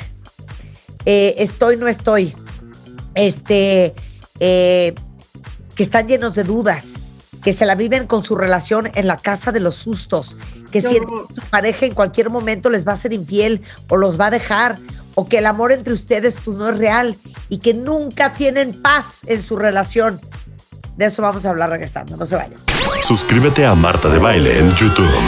No te pierdas los de Baile Minutos, de Baile Talks y conoce más de Marta de Baile y nuestros especialistas. Marta de Baile. Everywhere. Everywhere. Estamos de regreso en W Radio y bueno, una de mis psicólogas favoritas del mundo mundial, internacional, universal. Laura Rojas Marcos, doctor en psicología, investigadora y conferencista, psicoterapeuta, escritora. Es psicóloga por la Universidad de Nueva York, una de las top mujeres influyentes de España, autora de varios artículos publicados y los libros Hablar y Aprender, El sentimiento de culpa, Somos Cambio y la familia de relaciones tóxicas a relaciones sanas. Hola, Lau. Hola, muy buenas, mis queridas amigas. Qué bueno verte, Marta. Muy, muchos saludos a todos, a mis queridos amigos mexicanos en este día de hoy tan especial. ¿Cómo estáis? Muy bien, ¿y tú? Pues muy bien, muy bien. Aquí ya en Madrid, eh, un Madrid otoñal, lluvioso y, y bueno, pues lo que toca, lo que toca. Qué bonito, qué bonito. Oigan, pues hoy vamos a hablar del trastorno obsesivo compulsivo de amores. Explícale a todos los Oh. cuentavientes. Bueno, bueno, qué tema tan interesante, porque yo creo que además todos alguna vez hemos caído en ese bucle, ¿no? en las garras de ese monstruo donde nuestros pensamientos caen en espiral, ¿no? Una espiral eterna de pensamientos, ¿verdad? Aquí nadie nos libramos. Yo Pues sí. tuvimos, tuvimos una epoquita en ese túnel del tiempo asqueroso y terrible, que gracias a Dios Oh. la madurez y la experiencia y el colmillo te hacen salir Sí. de eso. Pues sí, porque la verdad es que se pasa muy mal, ¿no? Porque lo, lo que sucede es que uno se obsesiona, a lo mejor se obsesiona con una persona determinada, con unas emociones determinadas. El caso es que hay un enganche y cuesta mucho trabajo, eh, pues eh, como recobrar el razonamiento, es como que uno pierde hasta el sentido común, ¿no creéis? Totalmente, totalmente. Pierdes todo. Ahora sí que, como dice la película de Thomas Crown Affair, men make women a mess. Sí. Y yo pensaba que era una cuestión de edad, y fíjate que no, no es cuestión de edad, es cuestión de cómo vas ejercitando y cómo vas cuidando esta, de alguna manera, tu inteligencia emocional, siento yo, ¿no? O sea, Claro, es- yo creo que las, los que estamos un poco más eh, trabajaditas, o sea, las que medio vamos a terapia, hacemos algunos ejercicios, etcétera, etcétera, sí podemos un poco más con este tema, hija. O sea, ya no, ahorita Marta, perdóname, ahorita ya no estarías en una situación así, pienso yo. Hoy, hoy. Cero, cero. Pero es madurez, es experiencia, es trabajo personal, Sí. es crecimiento, es aprendizaje. Amor propio, amor propio. Bueno, y sobre todo, además, ¿no creéis que tiene mucho que ver con esos límites y el no perderse? Porque aquí el problema es cuando uno cae en ese torbellino, ¿no? En ese huracán eh, que de repente uno pierde pues el norte y no sabe dónde empieza y dónde termina lo que supuestamente es el amor o el romanticismo o la pasión o el deseo, ¿no? Y el problema está cuando uno se pierde y el objetivo de quererse y amarse o estar enamorados es el compartir, pero sin perderse. Por lo tanto, los límites son importantes. No abandonar a los amigos, no abandonarse a uno mismo. Eh, y evidentemente todos podemos caer en esos pensamientos obsesivos, pero es clave también escuchar quizás a los amigos que a veces nos avisan, oye, que te estás perdiendo, ¿no? Y sobre todo a ti misma. Miren, hay una frase divina, Laura, que se las voy a decir ahorita, cuenta bien. La relación en la que nunca quieres estar es donde para querer al otro te tienes que dejar de querer tú. Uf, Terrible. Y hay relaciones así, que para estar con una persona te tienes que dejar de querer, te tienes que vaciar. You have to deplete yourself. Te tienes que borrar, porque si fueras quien eres, no podrías seguir en esa relación. claro. Exacto. Y quizás hay que preguntarse por qué sientes tú que tienes o debes hacer eso o qué crees que es lo que te lleva sin darte cuenta a vaciarte, ¿no? porque ese vaciarse uno mismo es terrible. Ese es el gesto de menos amor hacia ti mismo y como decías, ¿no? y, de, y de desamor, de abandono, de sumisión. Y el un amor donde hay sumisión, eso amor no es. Eso amor no es. Y entonces, claro, se, se, se, empieza a crear una relación de dependencia emocional. Esos pensamientos obsesivos a menudo te quitan el sueño, te quitan el hambre, vives en el miedo y empiezas a tener conductas impulsivas donde incluso espías y cuando te te ves intentando controlar al otro, espiando, dudando continuamente y buscando, ¿me querrá o no me querrá de verdad? El comprobar constantemente y poner a prueba ese amor, basta ya. Eso es un amor que solo se está uno inmolando a uno mismo. Claro, es más, tienes aquí eh, cinco preguntas que me gustaría que le hicieras a todos los cuentavientes. ¿Están listos, cuentavientes? Contesten sí, no y en veces. Adelante, Laura. Bueno, preguntas muy importantes. ¿Sabes cuál es la diferencia entre amar, o sea, querer bien, amar bien y perderte y obsesionarte y tener una relación eh, romántica? Ok. Si no sabes, Yo ya si no sabes, Ajá. ¿no? Si no sabes cuál es la diferencia, ahí hay un trabajo personal que realizar. Claro. Muy Oh, a ver importante. esta. Estás casado con una persona inteligente, graciosa, atractiva, encantadora, pero no puedes dejar de pensar que podrías haber encontrado una mejor pareja. Qué susto, ¿verdad? Qué susto. Claro. Qué susto, ¿no? Si piensas que estás casado con una persona y tienes dudas de que te estás perdiendo algo, ahí hay un concepto muy interesante que yo creo que si cada uno lo explora y se pregunta a sí mismo, y, y es la siguiente. ¿Sientes que cuando estás en un sitio estás más preocupado por el sentimiento de lo que te estás perdiendo en vez de centrarte o concentrarte donde estás? Esa sensación se llama FOMO, es Fear of Missing Out. Si tienes sensación constante de que te estás perdiendo algo, ya esté con amigos, con tu pareja, con tu familia, con el trabajo, ahí estás viviendo una especie de trastorno obsesivo, ansioso, que te lleva a realmente a estar viviendo una vida que no estás viviendo. Echas de menos todo el tiempo algo que ahora mismo no estás teniendo. Por lo tanto, no estás valorando tu presente y lo que sí tienes. Y eso al final es vivir en eh, el sentimiento de insatisfacción permanente. Claro. Ok. ¿Qué más? Señales del toque de amores. Señales del toque de amores. Bueno, bueno, bueno. Qué interesante, ¿no? Cuando uno siente que está como adicto, porque aquí la palabra clave es adicto, adicto a esa persona, esa persona que cuando te relacionas con ella sientes que de alguna manera no, no eres suficiente, no soy suficiente, a ver si me va a dejar, a ver si me va a abandonar, a ver si me va a engañar con otra persona, ¿no? si te encuentras cayendo en ese, esas trampas mentales totalitarias y catastrofistas como el todo, nada, nunca y siempre. Esos pensamientos de todo, nada, nunca y siempre solo llevan al catastrofismo. Cuando te encuentras haciendo contorsionismo emocional, ¿Y qué es ese contorsionismo emocional?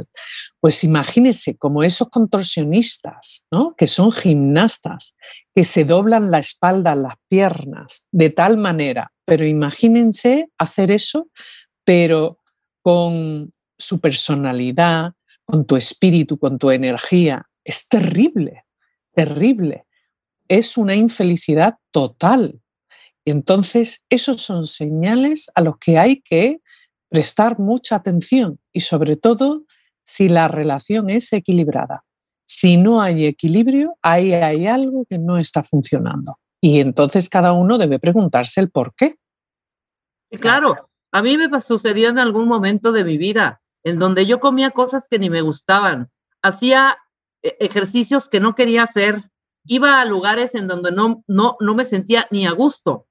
Cuando termino yo con esa relación, porque iba a pique, como siempre, o por, por lo mismo, ¿sabes? En donde yo era completamente nula, desdibujada, no me ve, veía yo a mí misma, nada, ¿sabes? cero amor propio, todo en pos de Doña Blanca, ¿me explicó? Todo en pos de la otra persona. Cuando termino esa relación, que fue bastante enferma y también por la edad, un día pido algo de eso que solía yo comer, lo pido y digo, ¿por qué estoy pidiendo esto si no me gusta? O sea, regresé el plato porque no me gustaba eso, ¿sabes?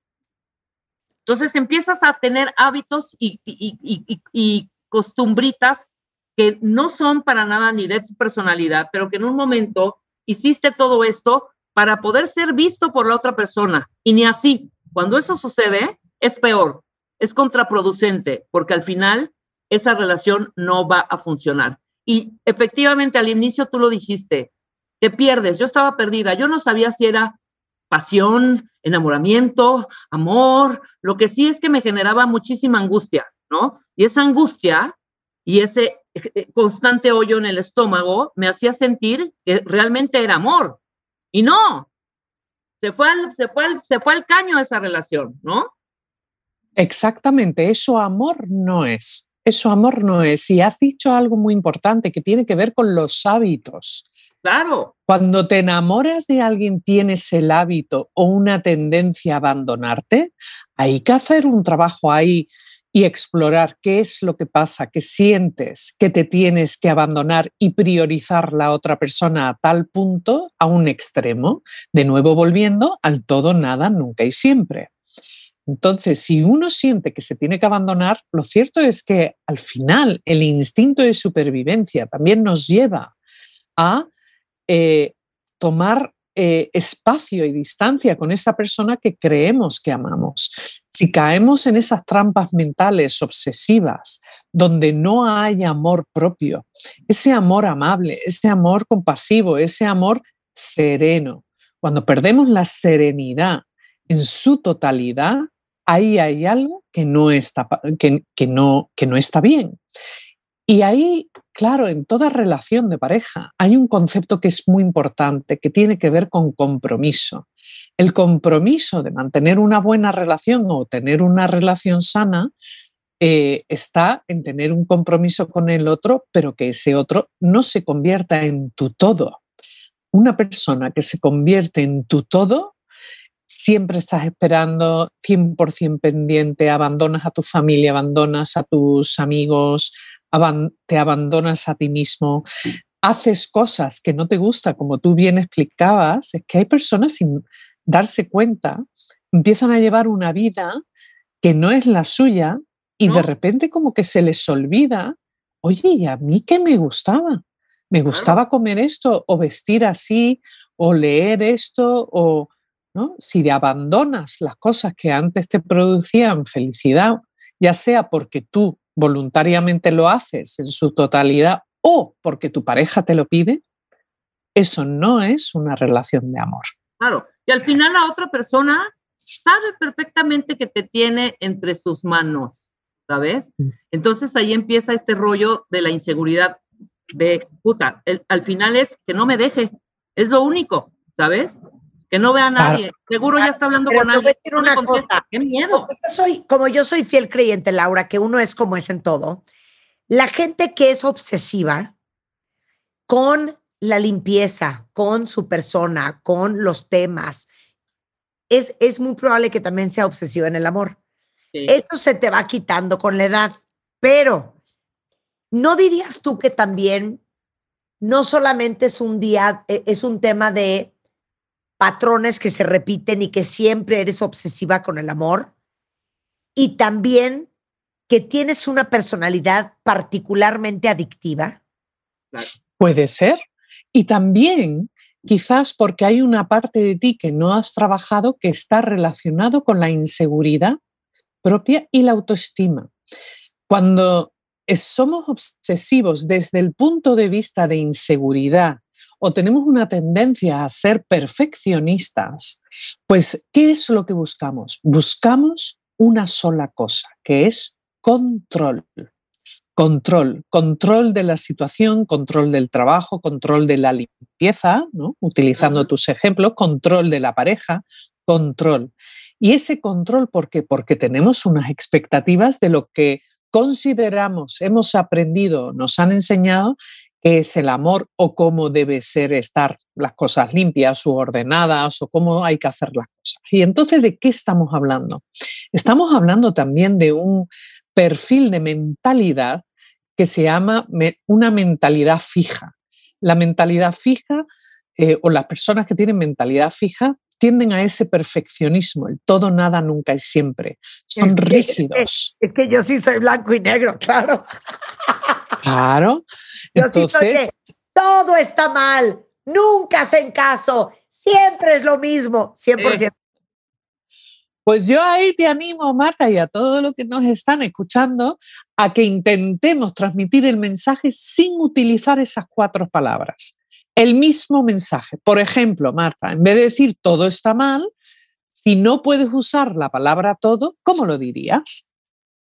Es que hay veces en que. Sí, en veces bien, en veces, mal.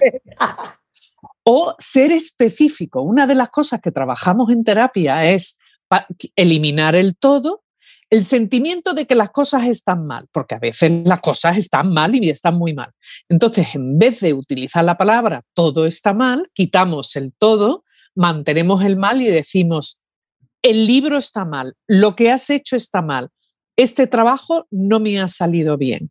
¿No? Entonces, al especificar ya quitamos ese paraguas, el umbrella, que de repente mancha todo y vuelve todo negro, oscuro, húmedo y tenebroso, ¿no? Como una película de miedo. Entonces, fijaros el poder del lenguaje y de las palabras. Quita el todo, quita el siempre. Siempre me pasa lo mismo, ¿no? Porque va a ser siempre. Seguro que siempre, siempre no te pasa lo mismo, ¿no? Entonces, si te pasa con frecuencia, bueno, pues, ¿qué es exactamente lo que te pasa con frecuencia? Siempre me enamoro de hombres o mujeres eh, narcisistas. Bueno, pues vamos a explorar el por qué, porque desde luego tener una relación con un narcisista, ahí amor no hay. Va a haber otra cosa, pero amor no. ¿no? ¿Y qué es lo que te lleva a eso? ¿Qué es lo que has aprendido? Entonces tampoco hay que psicoanalizar tanto. Si uno es honesto, si uno es en esto y se esfuerza un poco y elimina desde luego esos pensamientos rígidos y fijos, pues entonces se abren las puertas a la oportunidad y a lo que se denomina la mentalidad de crecimiento, no catastrofista. Entonces, claro, desde ahí pues aprendemos, exploramos, voy a probar esto, voy a probar otro, ¿no? A ver cómo me sienta. Y el preguntarse, ¿esto me gusta o esto no me gusta? ¿Esto es algo que necesito yo o necesita la otra persona? Claro. Ahora, regresando del corte, ¿qué vamos a hacer con estos conceptos erróneos sobre el trastorno compulsivo en las relaciones? ¿Dónde está la frontera de la normalidad? ¿Y qué hacer ante pensamientos intrusivos sobre la pareja? Porque, a ver, ¿quién de ustedes conoce a alguien que cada vez que tiene pareja se vuelve loco? Lo pierdes, abandona a los amigos, este, se desaparece, volca su vida sobre el tema, es unitemático. Piénsenlo y regresamos con Laura Rojas Marcos. No se vayan. Marta de Baile Everywhere. Síguenos en Facebook como Marta de Baile y en Twitter, arroba Marta de Baile. Estamos de regreso en W Radio eh, platicando con Laura Rojas Marcos sobre el trastorno obsesivo compulsivo en el amor. Entonces, ¿cuál es el límite de la normalidad, Laura? Bueno, la normalidad está evidentemente en los vaivenes, en el equilibrio, ¿no? el, evitar que la balanza se vaya hacia uno u otro lado. Evidentemente, en toda relación de pareja siempre hay encuentros, desencuentros, hay luchas de poderes, ¿no? Donde uno intenta a lo mejor ante un disgusto, pues quiere hacer las cosas a su manera. Eso es algo natural.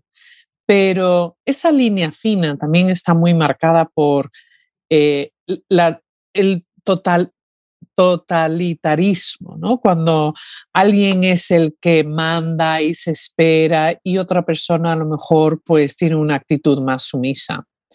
Tenemos que tener cuidado con esto porque a menudo mucho surge de esas relaciones ambivalentes, que quiero decir, esos apegos que son inseguros, esas relaciones que son intermitentes. Intermitentes me refiero a eh, donde se da mucho una de cal y otra de arena. Y entonces, claro, alimenta la desconfianza, el miedo, la ansiedad.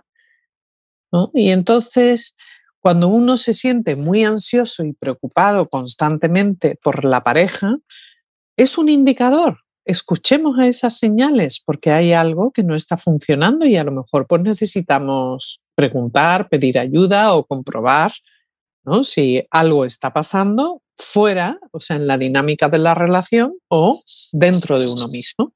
Claro. Pero les voy a decir una cosa. Antes del corte les pregunté que quién de ustedes conocía a alguien que cuando conoce una pareja nueva se vuelve loco. Y entonces me dice, dice aquí una cuenta la verdad es que qué espanto de darme cuenta que yo soy así. Novio que tengo, novio con el que me vacío. Wow. Qué horror. Qué horror. Ahora, eh, ¿qué hacer ante pensamientos intrusivos sobre la pareja? Bueno, si tienes una tendencia a esos pensamientos intrusivos, esos pensamientos recurrentes que te quitan el sueño, que te suben la temperatura corporal, que te sientes incluso que te acerca o te lleva a una un estado de pánico, desde luego lo primero, lo primero es pedir ayuda y comprobar. Es que es importante hablar de ello, hablar de ello con alguien, porque si no, ese, esa conversación o ese diálogo interno se convierte como en gritos, ¿no? Gritos con uno mismo. ¿no? Es ser horrible, es horrible. ¿no? Entonces, aprender a parar el pensamiento es tomar distancia y una de las claves más importantes es aprender a relativizar, a relativizar. Y claro, ver, eso A ver, ¿qué es relativizar? bueno, el relativizar es poner como en una balanza, tomar un poquito de distancia, es tomar perspectiva y que, por ejemplo, una discusión en una pareja, una pelea, ¿no? que a veces puede ser bastante fuerte y desagradable, pues no necesariamente determina el tipo de relación que uno tiene o incluso determina o define quién eres tú. Entonces, el aprender a relativizar es justamente lo que hablábamos anteriormente, el no caer en el todo, nada, nunca y siempre. Señales, por ejemplo, también que son muy importantes, la de evitar, ¿no? que eso además retroalimenta los pensamientos obsesivos, es intentar leer el pensamiento del otro. Uy, ¿no? Cuando se intenta pensar y leer el pensamiento del otro, donde uno es como, bueno, seguro que está pensando esto va- o hace esto por esta razón. Es mejor preguntar directamente, ante la duda preguntar, en vez de intentar anticipar o crear hipótesis ¿no? sobre lo que está sucediendo. En México decimos mal viajarte. O Sí. sea, no Ah, se mal viajen mal. de cosas que no existen más que en su mente. Pero habemos unas más enfermas que aún preguntando seguimos con el rum rum, o sea, ¿sabes? O sea, ya preguntas directamente y aún así es, no, no, hay algo aquí que no me cuadra. Y sigues y sigues y sigues y sigues hasta que sí, efectivamente la otra persona se cansa, se larga, azota la puerta y se va, ¿no? Claro, La bronca. Claro. Ahí estás hablando de además algo que sucede muchas veces, que se llama la profecía autocumplida, ¿no? Exacto. En inglés, the fulfilling prophecy. The fulfilling prophecy. A veces nuestros miedos ¿no? y esos pensamientos afectan o influyen en nuestro comportamiento de manera que provocamos inconscientemente aquello que tanto miedo tenemos. Por ejemplo, si obsesionamos, si nos obsesionamos con nuestra pareja y constantemente le estamos abrumando, es que me vas a ser infiel, me vas a ser infiel, me vas a ser infiel, y esas inseguridades que cargan a la relación de pareja y uno intenta controlar a la pareja, al final esa pareja probablemente al final acabe tomando distancia y dice, ¿lo ves? ¿Lo ves? Sabía que me ibas a dejar. Pero hay una parte en la que a lo mejor uno pues a veces también contribuye a través de esos miedos y esa falta de control o conductas impulsivas a que la otra persona, ¿no? Pues coja la puerta y se marche. porque al final acaba quemado, Claro, la relación. Pero aparte, les voy a decir una cosa. Hay, hay, hay dos vías. O acabas agobiando, abrumando y sobresaturando tanto a la otra persona que se acaba largando, como acabas de decir tú, o acabas convirtiendo a tu pareja en un esquizofrénico como tú. ¿A qué voy? Eres tan obsesivo, eres tan empalagoso, eres tan abrumador que no le queda a la otra persona más que volverse igual que tú y como muégano pegarse a ti, porque la otra alternativa que tendría es ir salir corriendo. Ajá. Entonces también hay gente, parejas, que te meten en ese tren de ansiedad y obsesión y locura y juntos y pegados y ansiosos y angustiados todo el día. Y si hay parejas así. Sí, claro. Bueno, es- Sí, sí, decías. No, que No, o sea, no, que yo quiero contar una cosa. Yo era una persona normal, cuenta bien. A Y un eso día, iba. Laura, tuve un novio que él no vivía en México. Entonces, me, me forzó a traer un segundo celular para que él me pudiera encontrar en cualquier momento. Para que yo no le dijera, ah, me quedé sin pila, ah, es que no vi, ah, es que lo dejé. Entonces traía un celular. Y luego, todo el día era encima de mí. Y como no vivíamos en el mismo país, pues estaba de, ¿dónde estás? ¿Y qué estás haciendo? ¿Y dónde vas? Y me acuerdo un día que le dije, literal, esto era miércoles 10 de la noche. Y le digo, ah, fíjate que se me olvidó contarte que mañana en la noche tengo el cumpleaños de fulana de tal. Y me dice, ¿qué? Y yo, pues que mañana es el cumpleaños de fulana y va a ser una fiesta. Ni de broma vas a ir sin mí. Y No, le digo, bueno. estás enfermo si crees que no voy a ir. Se dejó venir de Estados Unidos al día siguiente y terminando la fiesta se volvió a regresar, nada más para que yo no fuera sola. Eso, al cabo de varios años, a mí también me acabó provocando inseguridad, desconfianza, ansiedad, porque yo decía, este cuate, ¿por qué está tan ansioso? Ah, claro, porque todos los leones creen que todos son de su condición. Entonces yo me volví preocupona y ansiosa por culpa de él. Sí, eso Es- yo agregaba esa parte. O sea, también el otro, o sea, uno que está más o menos equilibradón y el otro llega a meter ahí el ruidito a la relación, obviamente te provoca esa angustia y esa ansiedad. O sea, no es que el otro sea un santo y que tú eras la ob- obsesiva, compulsiva, asquerosa, que lo estás presionando todo el tiempo. No, también el otro trae su grado de enfermedad, ¿eh? Y ahí es el enganche. Exactamente. Donde se une Una O se junta y el el otro inseguro, claro. Claro, el hambre con las ganas de comer, como decimos aquí, ¿no? Cuando se junta el hambre con las ganas de comer, ahora bien, creo que habéis hablado de algo que es muy importante, que muchas veces uno se obsesiona porque es la respuesta a la conducta de alguien que ya es controlador, donde la pareja, la otra persona, es controlador, es posesivo, Y es como el ejemplo que decías, ¿no? Pues a esto no vas a ir sin mí, y entonces llega un momento que quizás se difumina el, lo que creo que está bien y lo que no está bien. Y a menudo por evitar una discusión, uno cede y va cediendo terreno y va cediendo terreno y va cediendo también privacidad, autonomía y amor propio. Y de repente un día dice, bueno, es que esta persona es como que es dueño de mí. Y no, y no puede ser. Eso no está bien. Eso no es una relación de, de amor, ni de una relación amorosa saludable.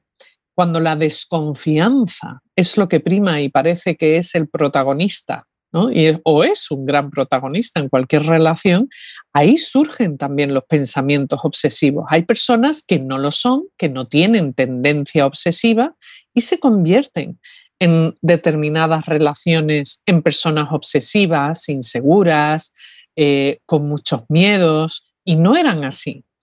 Personas inteligentes, ¿no? que sabían distribuir ¿no? todos los diferentes aspectos de su vida, amigos, familia, trabajo, intereses, ocio, y de repente se encuentran que el todo es la pareja. ¿no? Ahí hay un proceso y eso normalmente o habitualmente nunca es de la noche a la mañana. Entonces, por eso es tan importante, como siempre decís vosotras, que me gusta mucho, que nos trabajemos. El que nos trabajemos, eh, ¿no? También nos ayuda a entender quiénes somos, qué nos gusta, cuáles son nuestras necesidades, pero también cuál es nuestro sentido del deber. Y tenemos un sentido del deber sobre todo hacia nosotros mismos. Somos responsables primero y ante todo hacia nosotros mismos. Y a partir de ahí, ¿no? Pues podemos decidir libremente qué queremos compartir de nosotros y qué no.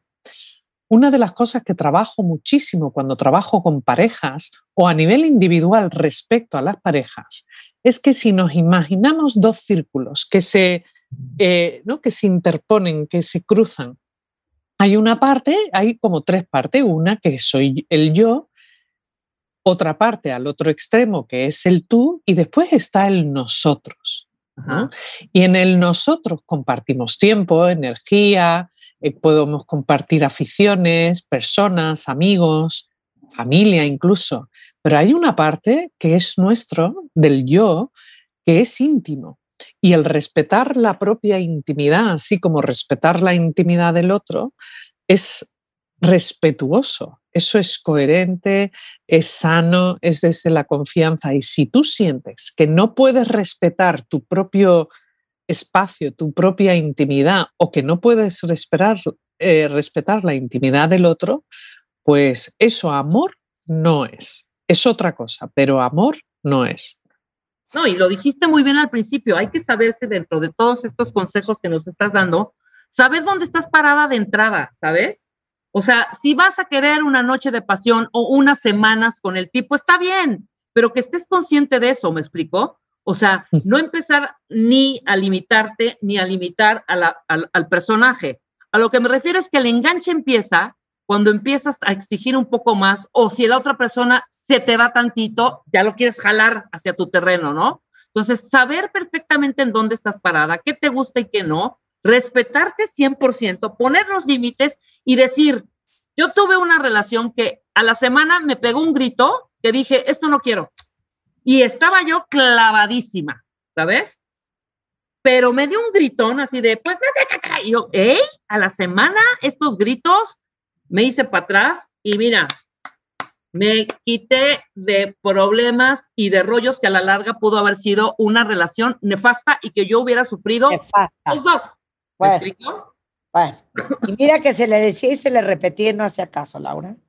Mira. Bueno, es que uno no hace mucho caso a los amigos porque como está obsesionado y sobre todo, claro, se retroalimenta un sentimiento que seguramente todos vais a reconocer, que es la esperanza perversa. Y ahí es donde está el gancho. Va a cambiar. Habla de la esperanza perversa. Habla de la esperanza perversa. La esperanza perversa, o sea, para empezar tenemos que partir de que el sentimiento de esperanza siempre es algo positivo, desde la ilusión, de la posibilidad, el optimismo. Pero como todo en esta vida, también hay una cara B, ¿no? Otra cara. Y en, en, el caso de la esperanza es la esperanza perversa. Cuando algo no funciona, es destructivo, pero estamos enganchados a que eso va a cambiar cuando es evidente que no va a cambiar. Una persona que maltrata no va a cambiar, no va a cambiar. El cambio empieza por uno. No, no cambiamos por otra persona, cambiamos porque nosotros decidimos cambiar. Entonces, las personas que viven en la esperanza perversa a veces se pasan años en relaciones destructivas, dañinas, y claro, se pierden a sí mismas y, y, pierden el norte, pierden el norte y se marean en, sí mismas, no saben encontrar ese punto fijo y necesitan ayuda. Por eso muchas veces, pues los amigos, la familia, avisamos, esto no es bueno para ti, esto no es saludable, pero la esperanza perversa llega por detrás y te engancha y parece que no te puedes soltar, pero sí puedes soltarte. Lo que pasa que para eso hay que mirar con los ojos limpios, hay que tomar la decisión de ver la verdad y no deja de ser una decisión. Mira, para la, la, esperanza perversa, mi mamá tiene una frase muy bonita, cuentavientes, que yo se las he dicho varias veces. Eso ya no dio. Porque si iba a dar, ya hubiera dado. Huevo, claro. Así dice mi mamá. No, niña, eso ya no dio. Porque si eso iba a dar, ya hubiera dado. Claro. Entonces, si ya llevan 10 Cuando años, algo hubiera, o sea, cuando algo iba a funcionar, ya hubiera funcionado. Si no ha funcionado, es porque no va a funcionar. Si llevan dos Exacto. años esperando que el hombre se divorcie y se case con ustedes nuevamente, olvídenlo. O sea, bye. Si llevan cinco años pensando que el hombre va a dejar de beber, olvídenlo. Si piensan que el hombre va a dejar de ser mujeriego, olvídenlo. Mejor muévanse de esa relación, hombre. Se acabó. No, digo, la gente cambia, pero cambiar toma mucho trabajo. Entonces, es imposible que alguien cambie si no tiene ningún interés en cambiar. Pues sí. Bueno, es que hace falta para eso tener un propósito, tomar la de- determinación, la decisión y desde luego tener muy claro el por qué. ¿Por qué? ¿Por qué quiero cambiar? No podemos hacer que otras personas cambien, aunque le amenace, aunque le hagas chantaje emocional, porque ahí es donde surge la mentira, ¿no? Que es otro tema muy interesante, el por qué mentimos, quién miente, cómo pillas la mentira, quién ¿no? Eh, tiene tendencia a mentir. Y a veces nos mentimos a nosotros mismos y caemos en ese, eh, en ese autoengaño. Entonces, presten atención, mantengan los ojos abiertos, no caigan en la esperanza perversa, cuídense, cuídense. Totalmente de acuerdo. Por eso te queremos, Laura. Laura Rojas Marcos es Lau Rojas Marcos en Twitter. Igualmente, Laura Rojas Marcos en Instagram. Sus libros son Hablar y Aprender, El sentimiento de culpa, Somos Cambio y La familia. Relaciones tóxicas a relaciones sanas. Y ahí viene tu nuevo libro, ¿verdad, Lau? Sí, viene mi nuevo libro para el 18 de noviembre que se llama Convivir y Compartir. A ver qué tal, qué resultado tiene y espero que guste. Sensacional. Te mandamos un beso, Lau. Muchísimas gracias. Un beso enorme, mis queridos amigos. Chao. Gracias. Chao. Y Adiós. con esto, cuenta bien, nos vamos. Estamos de regreso mañana en punto de las 10 de la mañana. Disfruten el resto de esta tarde y mañana que en teoría no se trabaja, aunque algunos vamos a trabajar. Eh, pasen una linda tarde. Bye. Suscríbete a Marta de Baile en YouTube. No te pierdas los de Baile Minutos, de Baile Talks y conoce más de Marta de Baile y nuestros especialistas. Marta de Baile. Everywhere. Everywhere.